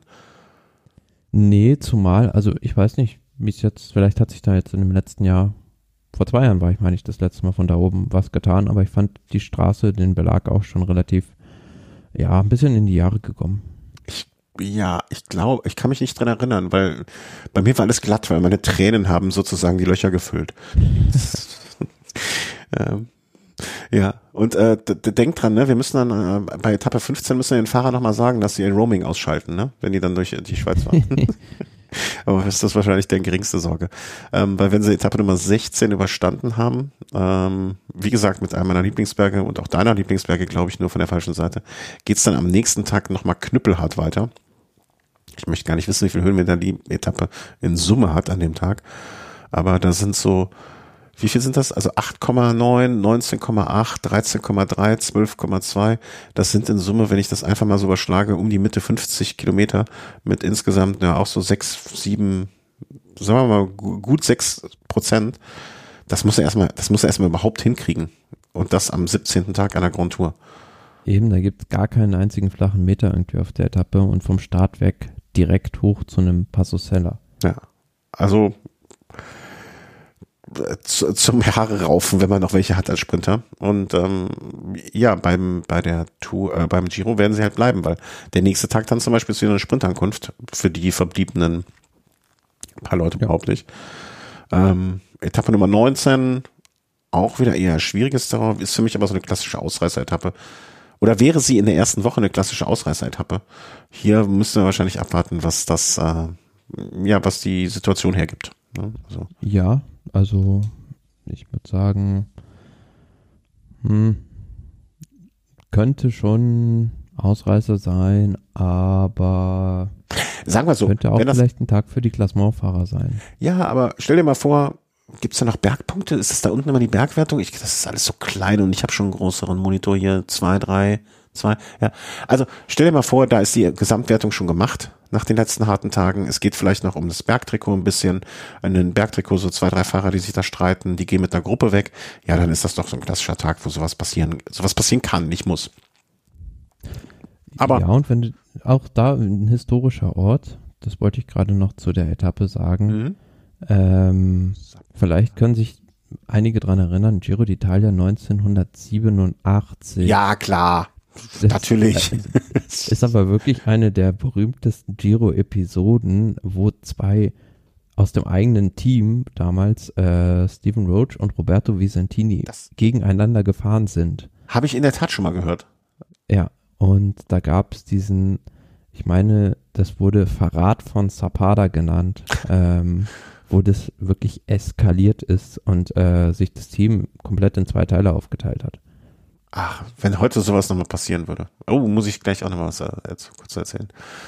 Äh, also, also großer Gossip, große, große Rainbow Press äh, Geschichte. Schön. Da gibt es Ähm, viel zu, zu erzählen auf jeden Fall. Bitte, gibt's? Da gibt es viel zu erzählen an dem Tag. Ja, aber muss- gibt's da, wenn du mal Material hast, einen Artikel darüber oder oder eine Doku oder so, äh, gerne. Also so, so für so Geschichten bin ich ja immer zu haben. Äh, Die, die, wie nannte sich das? Die Schande von Zapata? Der Verrat von Der Verrat, Zapata. Verrat. Hätte ich doch den Fisch nicht gegessen, sage ich dazu nur. Ähm, ja, und dann geht's hoch zum Grappa. Äh, beziehungsweise, ja, da tut mir wieder die Abfahrt leid. Das habe ich schon gedacht, als ich äh, schon mal durchgeskippt war. Ähm, zwei fantastische Berge, zwei lange Berge, zwei Berge, die sehr wehtun werden. Meine große Hoffnung ist, dass an dem Tag der Abstand noch nicht so groß, dass alles schon entschieden ist, äh, Attacken gefahren werden, aber dann diese Abfahrt, puh, puh, puh, in der letzten Woche vom Giro, hm, hm, Also ich kenne mich da zu wenig aus in der Gegend, beziehungsweise ich war selbst einmal auf dem Monte Grappa, aber nicht mit dem Fahrrad, ähm, sondern tatsächlich auch beim Giro. Aber da gibt's ja unzählige Auffahrten. Ähm, Mhm. Ich weiß jetzt nicht, ob die, die man da gewählt hat, jetzt wirklich eine der schwersten ist. Sieht jetzt erstmal recht heftig aus mit 18,5 Kilometern fast und 8 Prozent. Also das sollte für die Entscheidung dann sorgen. Äh, Ja, also musst du die Entscheidung sorgen, weil am nächsten Tag ist nur noch Tour de Honneur. Ähm, deswegen, aber ich, ich hoffe zumindestens, dass äh, äh, der, der Drop gelutscht ist oben am Monte Grappa, dass diese Abfahrt nicht nochmal irgendwie dann eine entscheidende Rolle spielt, äh, weil das würde mir nicht gefallen. Die ist nämlich nicht ohne, denke ich mal einfach mal. Du sagtest, es gibt viele Auffahrten darüber. Wenn es viele Auffahrten gibt, dann sind die ja meistens eher klein als groß. Und dementsprechend wird die Abfahrt kein Zucker schlecken. Vielleicht haben aber auch die äh, Verantwortlichen vom Giro genug Verantwortung bewiesen und oder werden genug Verantwortung beweisen und es ähm, so gestalten, dass es keine zu große Gefahr wird oder zu gefährlich. Ich hoffe, es artet nur nicht wieder aus mit irgendwelchen Fahrerprotesten und sonst irgendwie was. Mit was? Mit Fahrrad? Fahrerprotesten. Ach so, ja. Nee, das, äh, nee, das wäre nicht schön. Gut, machen wir noch so ein bisschen Vermischtes. Also haben hier so ein paar Sachen reingenommen. Ne? Ähm, ich, ach, das haben wir hier sogar zweimal schon reingenommen. Ähm, Nee, das eine ist schon das Richtige, aber Ja, ist die okay. falsche Überschrift die drin. ja, alles klar. Ähm, Velodor, spricht man das so aus? Velodor? Ja, äh, Velodor wurde verliehen. Äh, bei den Damen kann ich wie immer nichts dazu sagen, außer dass ich in Erinnerung habe, dass die Dame bei, dass ich diese Dame sehr oft äh, bei der Tour de France gesehen habe und es mir immer sehr imponiert hat. also Demi Wollering war ja die dominierende Person im Frauenradsport in der Saison, von daher Passt. äh, völlig verdient gewonnen. Bei den Herren äh, haben wir uns ein bisschen am Kopf gekratzt und das beweist wahrscheinlich wieder, mh, ja, die Tour steht über allem und gewinnst du die Tour, gewinnst du das Ding. Ähm, aber wir finden es beide, glaube ich, ein bisschen ungerechtfertigt. Mm, Naja, was soll man sagen? Also es ist ein bisschen Soll man sagen, es ist ungerechtfertigt. Das sollen wir sagen. Nein, lass mich ein bisschen ausholen, weil ähm, in diesem Jahr, also seit letztem Jahr gab es, im letzten Jahr gab es erstmals den äh, Velodor auch für Damen. Mhm. Ähm, das war die erste Innovation, nachdem es dann ja jahrelang immer nur den für die Herren gab. Und in diesem Jahr gab es dann noch zusätzliche Wertungen, wie zum Beispiel ähm, für den besten Klassikerfahrer des Jahres und die beste Klassikerfahrerin des Mhm. Jahres. Und es war ein bisschen undurchsichtig. Also mh, äh, war das jetzt irgendwie der Trostpreis, den dann äh, einen Mathieu van der Poel und eine Lotto Kopecky da bekommen haben für beste Klassikerfahrer und beste Klassikerfahrerin. Ähm, und äh, ja, Wingegaard hat dann das große Ding gewonnen. Ähm, ich weiß es nicht, aber auf die, wenn man, es kommt darauf an, aus welcher, welcher Perspektive man das Ganze bewertet. Natürlich, wenn man nur auf die Tour de France schaut, klar, dann ist es Wingegaard. Aber wenn man den Radsport als Ganzen betrachtet, Ja. Wenn man sich die UCI-Rangliste mit den Punkten anschaut, dann ist es ein Tadej Pogacar. Wenn man sich die großen Sieger anschaut, dann ist es für mich ein Mathieu van der Poel, ähm, aber nicht jetzt unbedingt ein Jonas Wingegaard. Ja, so ist es. Also und da finde ich immer, dass das ist ja so eine Jury wahrscheinlich, die das entscheidet. Ne? So, so Juryentscheidungen haben halt immer oder nein, anders. Also, selten ist es so, dass eine Juryentscheidung wirklich so komplett eindeutig ist. Ich meine, es gab ja Jahre, da war es wahrscheinlich eindeutig, aber ich finde dieses Pro Cycling Stats Ranking zum Beispiel, wo ein Pogacar relativ eindeutig mehr Punkte hat. Ähm, es, es, es gibt für, für Van der Poel hat er deutlich weniger Punkte. Ne? Also der hat wirklich wenig Punkte. Aber andererseits, was er diese Saison geleistet hat, ne, er ist alleine Weltmeister im Cross und im auf der Straße zu werden. Ne? Und dazu noch, was, was, ne? Sanremo ähm, zu gewinnen, Roubaix zu gewinnen, genau. anderen war auch Zweiter. Ne? Ähm, also ich finde für Mathieu, sowohl für Mathieu van der Poel als auch für äh, ähm, Tadej Pogacar gibt es bessere Argumente als für Wingegaard. Ähm, Pogacar hat jetzt bei dem zählt, zählen halt auch noch zusätzlich rein, dass er der Zweiter bei der Vuelta geworden ist. Ja. Also irgendwie, ich, ich gehe da nicht d'accord mit, äh, muss ich sagen. Also finde ich, finde ich eine unschöne Entscheidung. Ähm, aber andererseits, das Ding ist ja auch irgendwie einfach nur ein goldenes Blatt. Ne? Interessiert ja eigentlich, eigentlich interessiert es auch keine Sau, wenn man mal ehrlich ist, so richtig, ja, es oder? ist halt enorm prestigeträchtig. Ist also, das enorm prestigeträchtig? Also wer war, wer hat vor drei Jahren das Ding gewonnen? Vor drei Ahnung. Jahren? Ja. Wahrscheinlich der Tour de France-Sieger. ich weiß also es nicht. Tadej Pogacar, keine Ahnung. Also ich glaube, vor drei Jahren hat den Tadej Pogacar gewonnen. Also der, wir hatten die Tage mal nachgeguckt. Ich glaube, nachdem wir beide darüber gesprochen haben, habe ich mit noch jemand mal nachgeguckt. Ähm, und ich glaube, das war wirklich, dass der Tadej Pogacar vor drei Jahren gewonnen hat oder so. Äh, gucken wir doch mal, Velo de Or. Gucken wir mal drauf. Ne? 2020, wieso das erst ab 20? Gab es den 21 und 22 nicht? Komisch. Ich hatte eine Siege. Schon, klar. Aber im Wikipedia-Eintrag steht als letzter 2020. Komisch.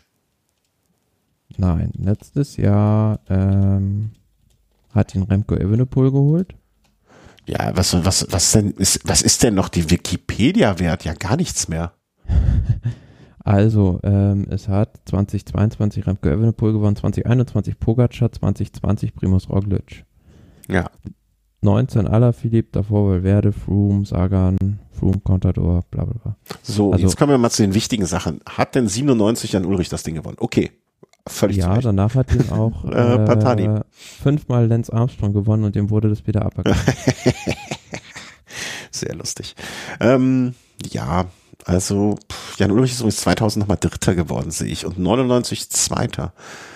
Naja, da, aber 2000 und 2001 ist Erik Zabel ist Zweiter, äh, komisch. Naja, also ich würde sagen, in diesem Jahr ähm, äh, sind wir der anderer Meinung als die Jury und das ist okay. Ich möchte diesen Preis auch nicht zu hoch gehangen sehen. Insofern alles gut. Ähm, ja.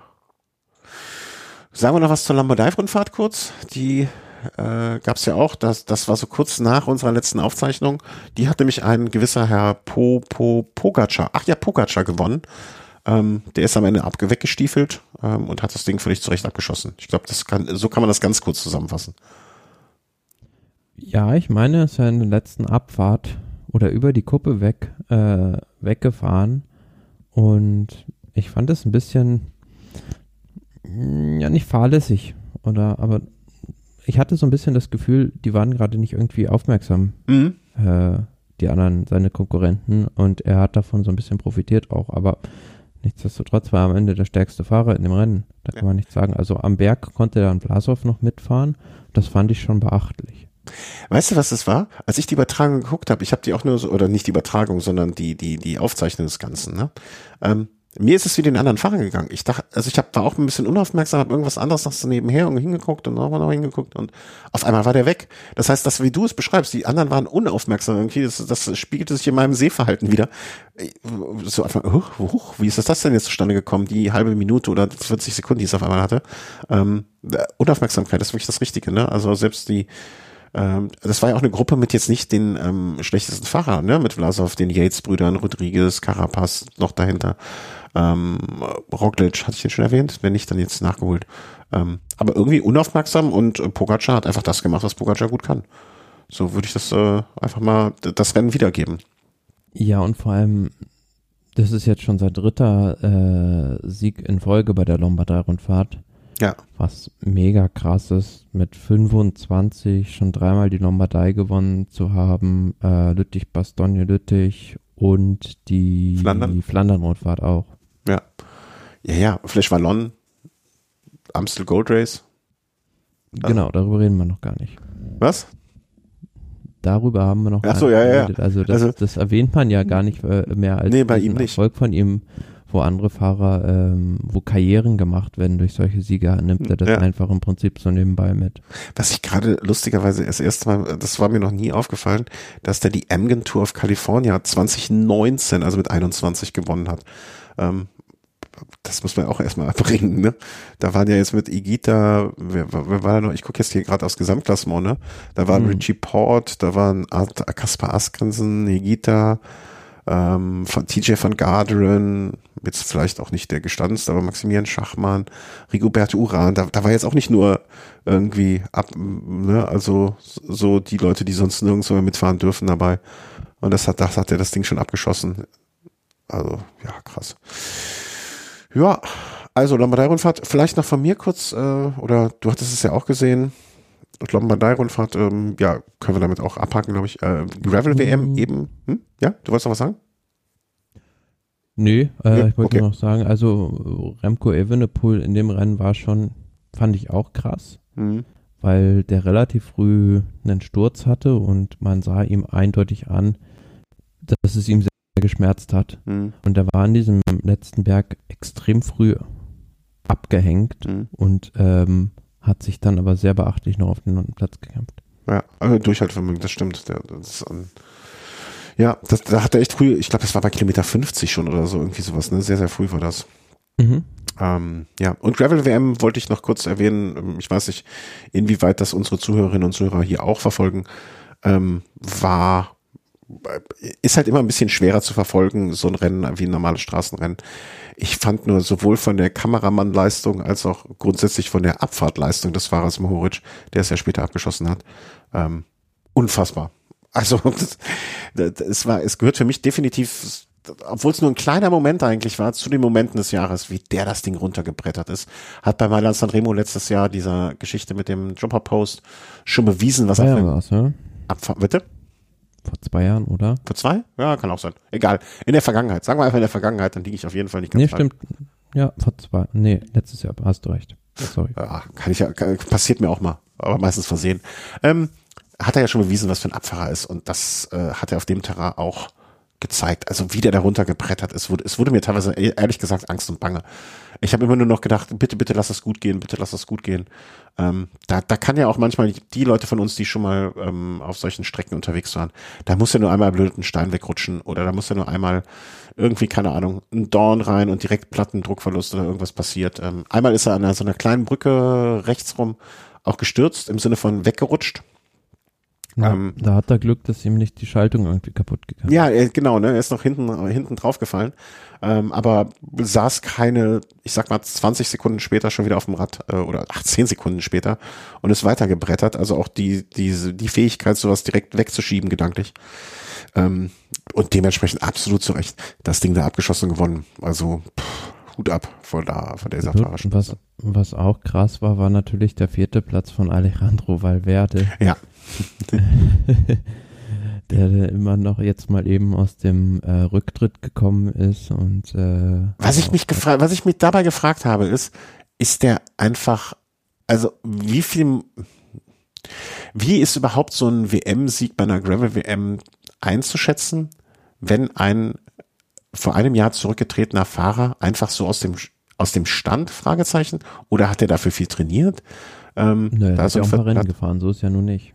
Ja, ich habe es nicht mitgekriegt, um ehrlich zu sein, ne? was was er getrieben hat in dem Jahr. Also er hat in dieser World Gravel Series dieses eine Rennen äh, La Indomable Ah, ich sehe es hier gerade. und äh, Hutchinson Rancho Gravel, ähm, beides in Spanien und beides gewonnen. Gut. Äh, ne, aber das sind zwei Rennen. Jetzt machen wir uns nichts. Also nichtsdestotrotz, also mit zwei, wenn er jetzt, wir gehen natürlich beide davon aus, dass der unabhängig davon auch noch den einen oder anderen Trainingskilometer gefahren ist, ein bisschen abgetrainiert hat und so, hoffe ich zumindest für ihn. Ähm, und äh, wir haben ja immer schon spekuliert, dass zu Hause einfach so viel Trubel ist, dass er gerne auf dem Rad sitzt, um unterwegs zu sein. Aber ähm, trotzdem so ein vierter Platz bei der WM mal für einen 43-Jährigen einfach so schnell mal gemacht. Da muss man schon sagen, pff, war ich mit 43 nicht so fit. Kann ich ganz ehrlich so sagen. Naja, was natürlich wieder auffällt, ist, dass von diesen, sag ich mal, reinen Gravel-Spezialisten, da ist jetzt in den Top 10, meine ich nur, ähm, der Keegan Swenson ähm, und ansonsten halt viele Straßenprofis oder ja.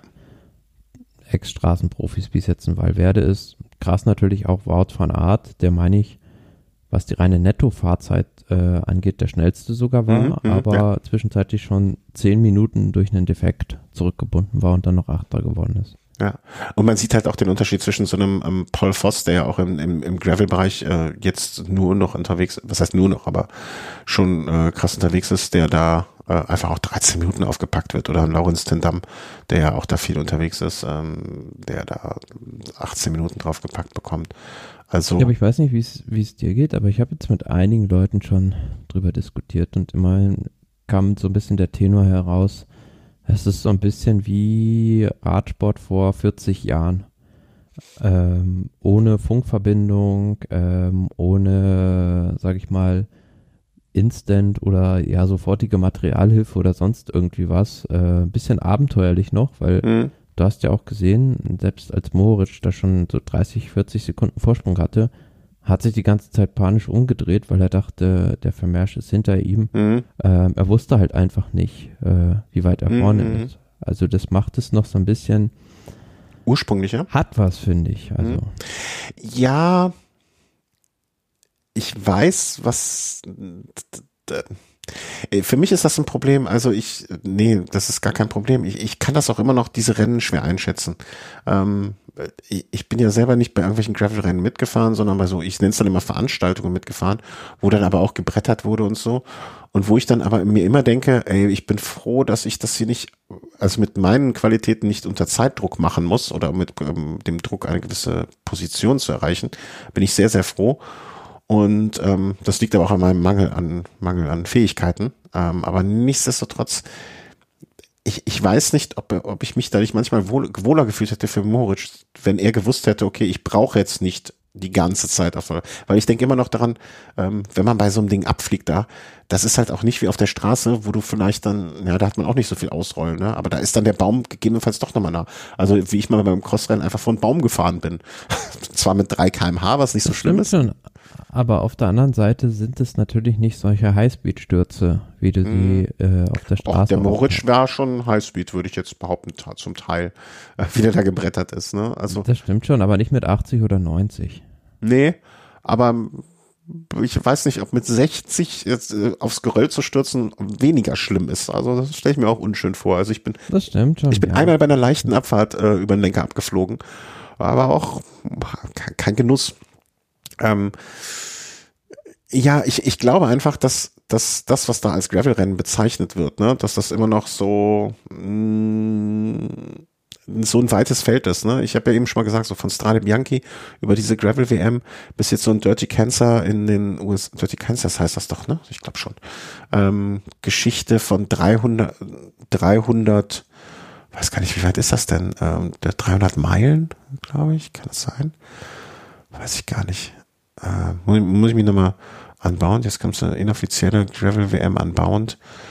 Ähm, ja, genau, dieses Unbound, was dann Dirty Cancer früher war. Da muss ich mal gucken. Ähm, ne, was auch so als die inoffizielle Gravel, 350 Meilen Strecke, ähm, ne, ob, ob ist das Gravel oder ist das, was wir da bei der WM Gravel gesehen haben oder ist das Gravel, was wir bei der Tour de France sehen werden? Ich glaube, das ist noch so ein großes, weites Feld, ähm, wo es auch viele. Ja, ist ja rein von Papierform alles Gravel, aber es ist halt die Frage immer, wie ist so ein Rennen besetzt und wie wird es auch gefahren? Ja, ja. Und ja, und ne, dann, ich finde, da spielt auch zum Beispiel das Wetter viel mehr eine Rolle dann, ne? Also, was weiß ich, zwei, zwei, wenn es zwei Tage vorher auf einmal komplett umschlägt, da werden auch alle neue Reifen beziehen müssen und so und, und das, das, äh, ja, Ach nee, 200 Meilen, Entschuldigung, ich habe ihm Quatsch erzählt. Es gibt ein 200 Meilen Rennen, es gibt ein 350 Meilen Rennen und ein 150, 25. Ne, aber so ein 200-Meilen-Rennen, das hat ja auch nochmal dann seinen Reiz, ne? Weil es einfach nochmal von der Länge her, also 320 Kilometer das Doppelte von dem, ne? Und hm, da sind dann auch vielleicht eher die Gravel-Spezialisten dann wirklich am Start und nicht die, die, die Fahrer, die Profi-Profis, ähm, die jetzt bei der Straße und auch so dann mal nebenher da starten aus Spaß an der Freude oder weil sie sich gerne mal dreckig machen möchten. Ja. ja, da kommt sowas wie, sag ich mal, Erfahrung in so einem Terrain noch mehr zur Geltung als jetzt bei so einer, bei so einem Eintages-Gravel-Event wie der WM, äh, mhm. wo du doch vieles, ja, über die pure Kraft regeln kannst. Ja. Ja, und wenn es, wenn es einfach mal 350 Kilometer sind, die du auf Schotter, und wo dann vielleicht auch mal so eine Panne, wie sie Wout von Art, die 10 Minuten, die sind, fallen dann im Verhältnis nicht mehr so ins Gewicht, ne? weil du bist dann einfach viel länger unterwegs. Äh, und dann habe ich es auch einmal gesehen, ne? da wird dann auch kurz angehalten, wird die Getränke werden einem vom Rad gerissen, neue draufgepackt, neue Trink Trinkweste drauf und weiter geht's. Einmal wird das Rad abgesprüht mit Wassersoße, ne? aber sauber zu machen und weiter geht's. Also wie so ein Boxenstopp bei der Formel 1 ähm, wahrscheinlich. Nun ja, was haben wir noch? Äh, letzten Punkt. Äh, hier, äh, Wismar du da? noch einen Punkt. Ja, schieß los. Was sagen wir zum Wechsel von Primus Roglic zu Bora Hans Grohe? Interessant. Äh, ich weiß es nicht, ich weiß es nicht, ich weiß es nicht. Ich bin irgendwie skeptisch, aber ich, das ist ein Bauchgefühl. Ich kann das, ich habe keine Argumente dafür oder dagegen. Ähm, ich glaube, dass Roglic weggegangen ist, war sowohl für Jumbo, also nicht, weil, also ich glaube, es, es, es nimmt Druck vom Kessel bei Jumbo. Ähm, und Roglic wird auch, egal zu welchem Team er gegangen wäre, eine gewisse zu größere Zufriedenheit dort haben, weil er einfach bei wahrscheinlich fast jedem Team jetzt erstmal der Kapitän für die Tour de France ist. Ich weiß nicht, was ein Jay Hindley dazu sagt. Ähm, wie glücklich der darüber ist. Ich alles, ich habe jetzt so zwei, drei Artikel kurz angelesen. Da klang das jetzt gar nicht so schlimm, also als wäre das also völlig okay. Ähm, wie, wie viel davon jetzt jetzt Gerede ist und wie viel das, wie viel das äh, sozusagen nächstes Jahr ist, dass es, wenn es dann akut wird, äh, ist eine gute Frage. Aber wen haben wir da? Buchmann, ähm, Gita, Handley, ja. Uitebrooks. Ja. Wobei, ich weiß nicht, ob du es mitbekommen hast, aber das fand ich schon echt krass. Äh, es gab ja diesen Chrono des Nations, also dieses traditionelle letzte Zeit von der mhm. Saison. Mhm wo er auch mitgefahren ist und sich hinterher massiv über sein, äh, seine Ausrüstung beschwert hat. Über die äh, Jumbo-Visma-Ausrüstung noch? Nee, von Bora. Ach, ist er da schon in Bora gefahren? Was? Wie? Wo? Jetzt, jetzt? Nee, Ultebrooks hat sich da beschwert. Also so. nicht Roglic, sondern. Ja. Ja, ja, das habe ich auch irgendwo so, so ganz leicht mitbekommen. Ähm, pff, also. Das klang für mich so ein bisschen so, als würde da jemand so einen Abschied provozieren wollen. Ja, das würde ich, also weil ich habe jetzt noch nicht mitbekommen, dass ich jetzt irgendwie, äh, also die fahren auch Specialized, ne? Mhm. Bis dato habe ich jetzt nicht mitbekommen, dass sich da irgendjemand besonders über die Specialized-Räder beschwert hätte irgendwo. Also ja, kann ich mir gut, also klingt für mich plausibel, sagen wir mal so. Und andererseits, wie alt ist er? 20? Dann, dass einem 20-Jährigen vielleicht mal was rausrutscht, was vielleicht nicht ganz klug ist, das, das möchte ich ihm auch zugestehen. Also was ich mit 20 gesagt habe, möchte ich heute auch nicht mehr alles hören. Insofern, äh, interessant fand ich noch, dass Roglic seinen Trainer irgendwie mitnimmt oder einen Trainer mitnimmt, der sonst auch für Wout van Aert zuständig ja. war. Den Trainer von Wout van Aert. Äh, fand ich ein sehr komisches Detail bei der ganzen Geschichte irgendwie, aber hm, ja, wenn es so ist, dann ist es so. Also Wout van Art hat jetzt auch nicht das letzte best, das beste Jahr im vergangenen Jahr gehabt. Ne? Also vielleicht ist es für ihn auch mal gut, andere andere Inputs, andere Ansätze zu bekommen. Ich, ich bin, also ich, ich würde jetzt nicht sagen, dass ich diesen Transfer für Bora irgendwie so jubelnd äh, hier, also ich habe nicht getanzt. Hm. Wird interessant. Also ich fände es jetzt schön, wenn das Team Bora dann vielleicht auch mal ein Tour-Sieger, Aspiranten, wie soll man sagen, hätte. Aber äh, was sagst, sagst du denn? Also was, was, was hältst du davon?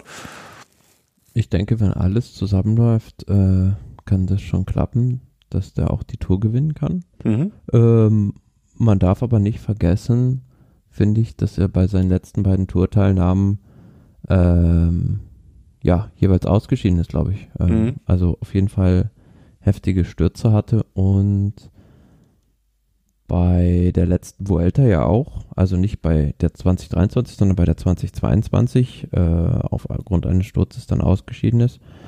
Das ist halt das Handicap, sage ich mal, das ein Primus Roglic hat. Ansonsten, wenn er durchkommt, ist er schwierig zu schlagen natürlich und ähm, man muss halt mal sehen, wie der sich jetzt in seiner neuen Umgebung zurechtfindet, weil der klar, der war vorher beim, also hat begonnen irgendwie beim Team Adria Mobil, aber das war jetzt noch kein richtiger Einstieg. Aber er ist halt wirklich ganz lange jetzt bei diesem Team Jumbo gewesen. Hm, sieben Jahre. Ja. Kommt da bei Bora überhaupt zurecht oder ähm, ja, wie, wie kann auch das Team mit ihm zusammenspielen? Also ich finde es spannend, ich finde es super für den für den äh, Radsport als sag ich mal, aus der deutschen Perspektive auch ein bisschen, mhm. weil jetzt ein deutsches Team äh, wahrscheinlich mit um den Toursieg kämpft oder zumindest so an den Start gehen wird. Das wird nochmal ein bisschen zusätzliche Aufmerksamkeit generieren. Ja, und ähm, darf ich eine Frage, eine Frage stellen, ähm, weil die ist für mich noch ein bisschen wichtig zu bei der Bewertung der ganzen Geschichte. Weißt du, ob sich im, weil ich glaube, das wird hier bei dem bei Pro Cycling Stats wird es nicht angezeigt Nee. Ähm, nee, wird's nicht. Ähm, weißt du, ob sich beim Trainerstab sonst von ähm, Bora was ändert? Weil ich halte jetzt Bernie Eisel und ähm, Rolf Aldag auch für zwei wirklich, ich will nicht sagen gewiefte Taktiker, weil das kann ich gar nicht einschätzen, aber für zwei Leute, die ähm, Hausler ist noch da. Äh, also da sind ein paar Leute, die, glaube ich, einen guten Job machen können, wenn man sie lässt. Und äh, auch bei der Integration von neuen Fahrern und, und, und, und nicht nur Autorität, sondern auch Kompetenz und alles mit sich bringen.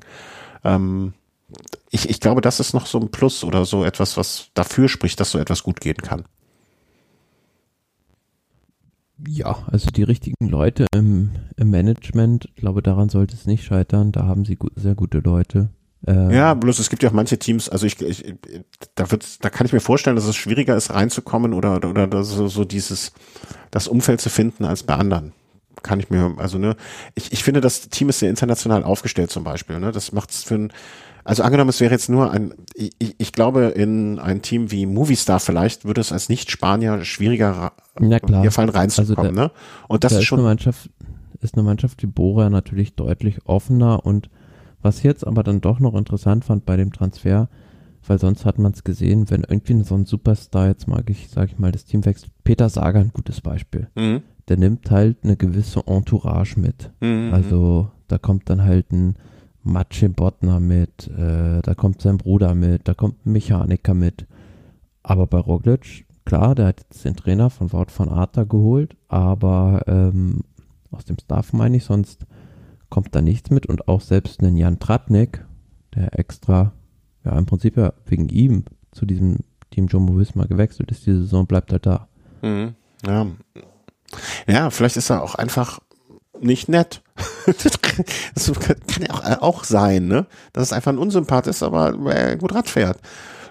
Aber oder vielleicht auch keinen Wert darauf. Also es gibt ja auch Leute, die legen einfach darauf keinen Wert, in seinem im beruflichen Umfeld Kontakte zu haben, sondern trennen das sehr gerne vom Privaten. Das muss ja nichts Schlimmes sein oder es muss ja nicht böse sein oder blöd. Ähm, aber ähm, ja, also äh, interessant, ja, stimmt. Das hatte ich noch gar nicht Was so. Was natürlich auch gesehen. noch ähm, interessant ist, also vielleicht manche auch nicht auf dem Schirm, er wechselt halt zu einem MPCC-Team von einem, das ja jetzt nicht mehr drin ist. Ähm, Jumbo Wismar ähm, ist dann nicht mehr drin, meine ich, in der MPCC. Erläutere bitte nochmal für die, die es nicht wissen. Das ist doch diese Medi äh, Vereinigung von. MPCC steht für Mouvement pour un Cyclisme Credible, also Bewegung für einen glaubwürdigen ja. Radsport, ähm, die sich selbst mh, mm, die Mitglieder dieser Gruppierung oder die Teams da drin auferlegen, äh, nochmal strengere Regeln äh, anzuwenden in Sachen, äh, sag ich mal, Anti-Doping-Kampf etc. Und ähm, Bora ist da halt Mitglied, also die sind da noch drin und äh, Jumbo jetzt meine ich nicht mehr. Mhm. Ja, also also ich weiß nicht, ob das jetzt eine Rolle da am Ende des Tages spielen wird, aber ähm, wenn er jetzt mal irgendwie dann irgendwann das mal so in einem Nebensatz erwähnt, dass er jetzt in einem Team ist, was da drin ist. Also wenn das mal irgendwann von ihm artikuliert wird oder rausgespielt wird, das wäre dann schon auch schon so ein, so ein Zeigen mit, mit der Nase, ne? In eine gewisse Richtung. Ich habe, ähm, aber es wird auf jeden Fall, ähm, es macht den Radsport spannender im kommenden Jahr. Das kann ich mir vorstellen. Ähm, und ja, wenn es nochmal einen Boom für den deutschen Radsport dann auch geben würde, wenn es als deutsches Team einen Tour Sieg-Aspiranten gibt, sagen wir mal nur das, ähm, dann wird das schon spannend. Äh, hab gerade mal geguckt, nur aus Interesse halber. Also bei Ineos hat es jetzt aber auch noch nicht so viel wirklich getan, ne? Also die sitzen immer noch mit 20 Bennekes da, ne? Hm, ja, aber immerhin schon. Also jetzt äh, heute haben sie noch einen, äh, einen neuen Fahrer geholt, Oscar Rodriguez. Sie haben den Vertrag mit Carlos Rodriguez, ähm, dem Tour 5. meine ich sogar, verlängert. Garen Thomas hat verlängert. Also tut sich jetzt dann doch schon was. Und sie haben sich einen 18-jährigen Amerikaner eingekauft, Andrew August. Stimmt, ja. also der ist jetzt die Nummer 20, äh, der aber ja augenscheinlich dann doch schon das ein oder andere, nee, hat dann ja, vier, drei Jahresvertrag für einen 18-Jährigen, finde ich auch krass. 57. Ja, bei UAE kriegen die sechs oder sieben Jahre. Ja, die, die machen es noch richtig. Hat aber wirklich auch schon einiges auf dem Kerbholz hier, der Knabe. Mit 18. Und auch Crossfahrer. Also wahrscheinlich war das der zweite Pitcock dann da, da in dem Verein. Also sehr viel Cross gefahren. Gut, Schule. Nun gut, ähm, wir haben heute Donnerstag, weil ich weiß noch nicht, wann ich das veröffentlicht kriege, weil heute ist echt spät geworden. Donnerstag, den 26. Äh, was für Monat haben wir? Oktober, wenn ich richtig liege. Mhm. Ich denke mal, am Wochenende wird es veröffentlicht. Ja, ich sag einfach mal dir danke, Thomas. Es war, obwohl wir keine richtig, also nur die Lombardei kurz gestriffen, gest, ja, gestreift gestriffen haben. Äh, trotzdem eine Sendung. Vielleicht kramen wir die einfach im nächsten Jahr, also im, ja doch im nächsten Jahr, wenn die Tour anfängt, so als erste Sendung nochmal hervor. Schneide ich einfach alles zwischen. Und dann ist gut. Dann können wir uns einfach so quatschen und Bier trinken. Ähm, nee, Quatsch. Ähm, danke, dass du mir die nochmal nahegebracht hast, die, die Tour jetzt macht sie mir mehr vor. Also jetzt schaue ich ihr noch erwartungsfroher entgegen als vorher schon, den Giro. Und ähm, ja, ich sag danke, ähm, wünsche allen Hörerinnen und Hörern ein gutes Wetter im Herbst, fahrt noch viel Rad. Werden jetzt auch hier mal den nächsten Velo-Snack ähm, ansprechen. Da, da gibt es, wenn ich richtig informiert bin, könnte der nächste Velo-Snack A sehr lang werden, B sehr äh, für sehr viel Amüsement sorgen, ähm, weil es gibt viele Geschichten, die erlebt wurden und äh, freut euch da schon drauf. In diesem Sinne, ähm, ja, einen schönen Tag noch. Tschüss. Tschüss.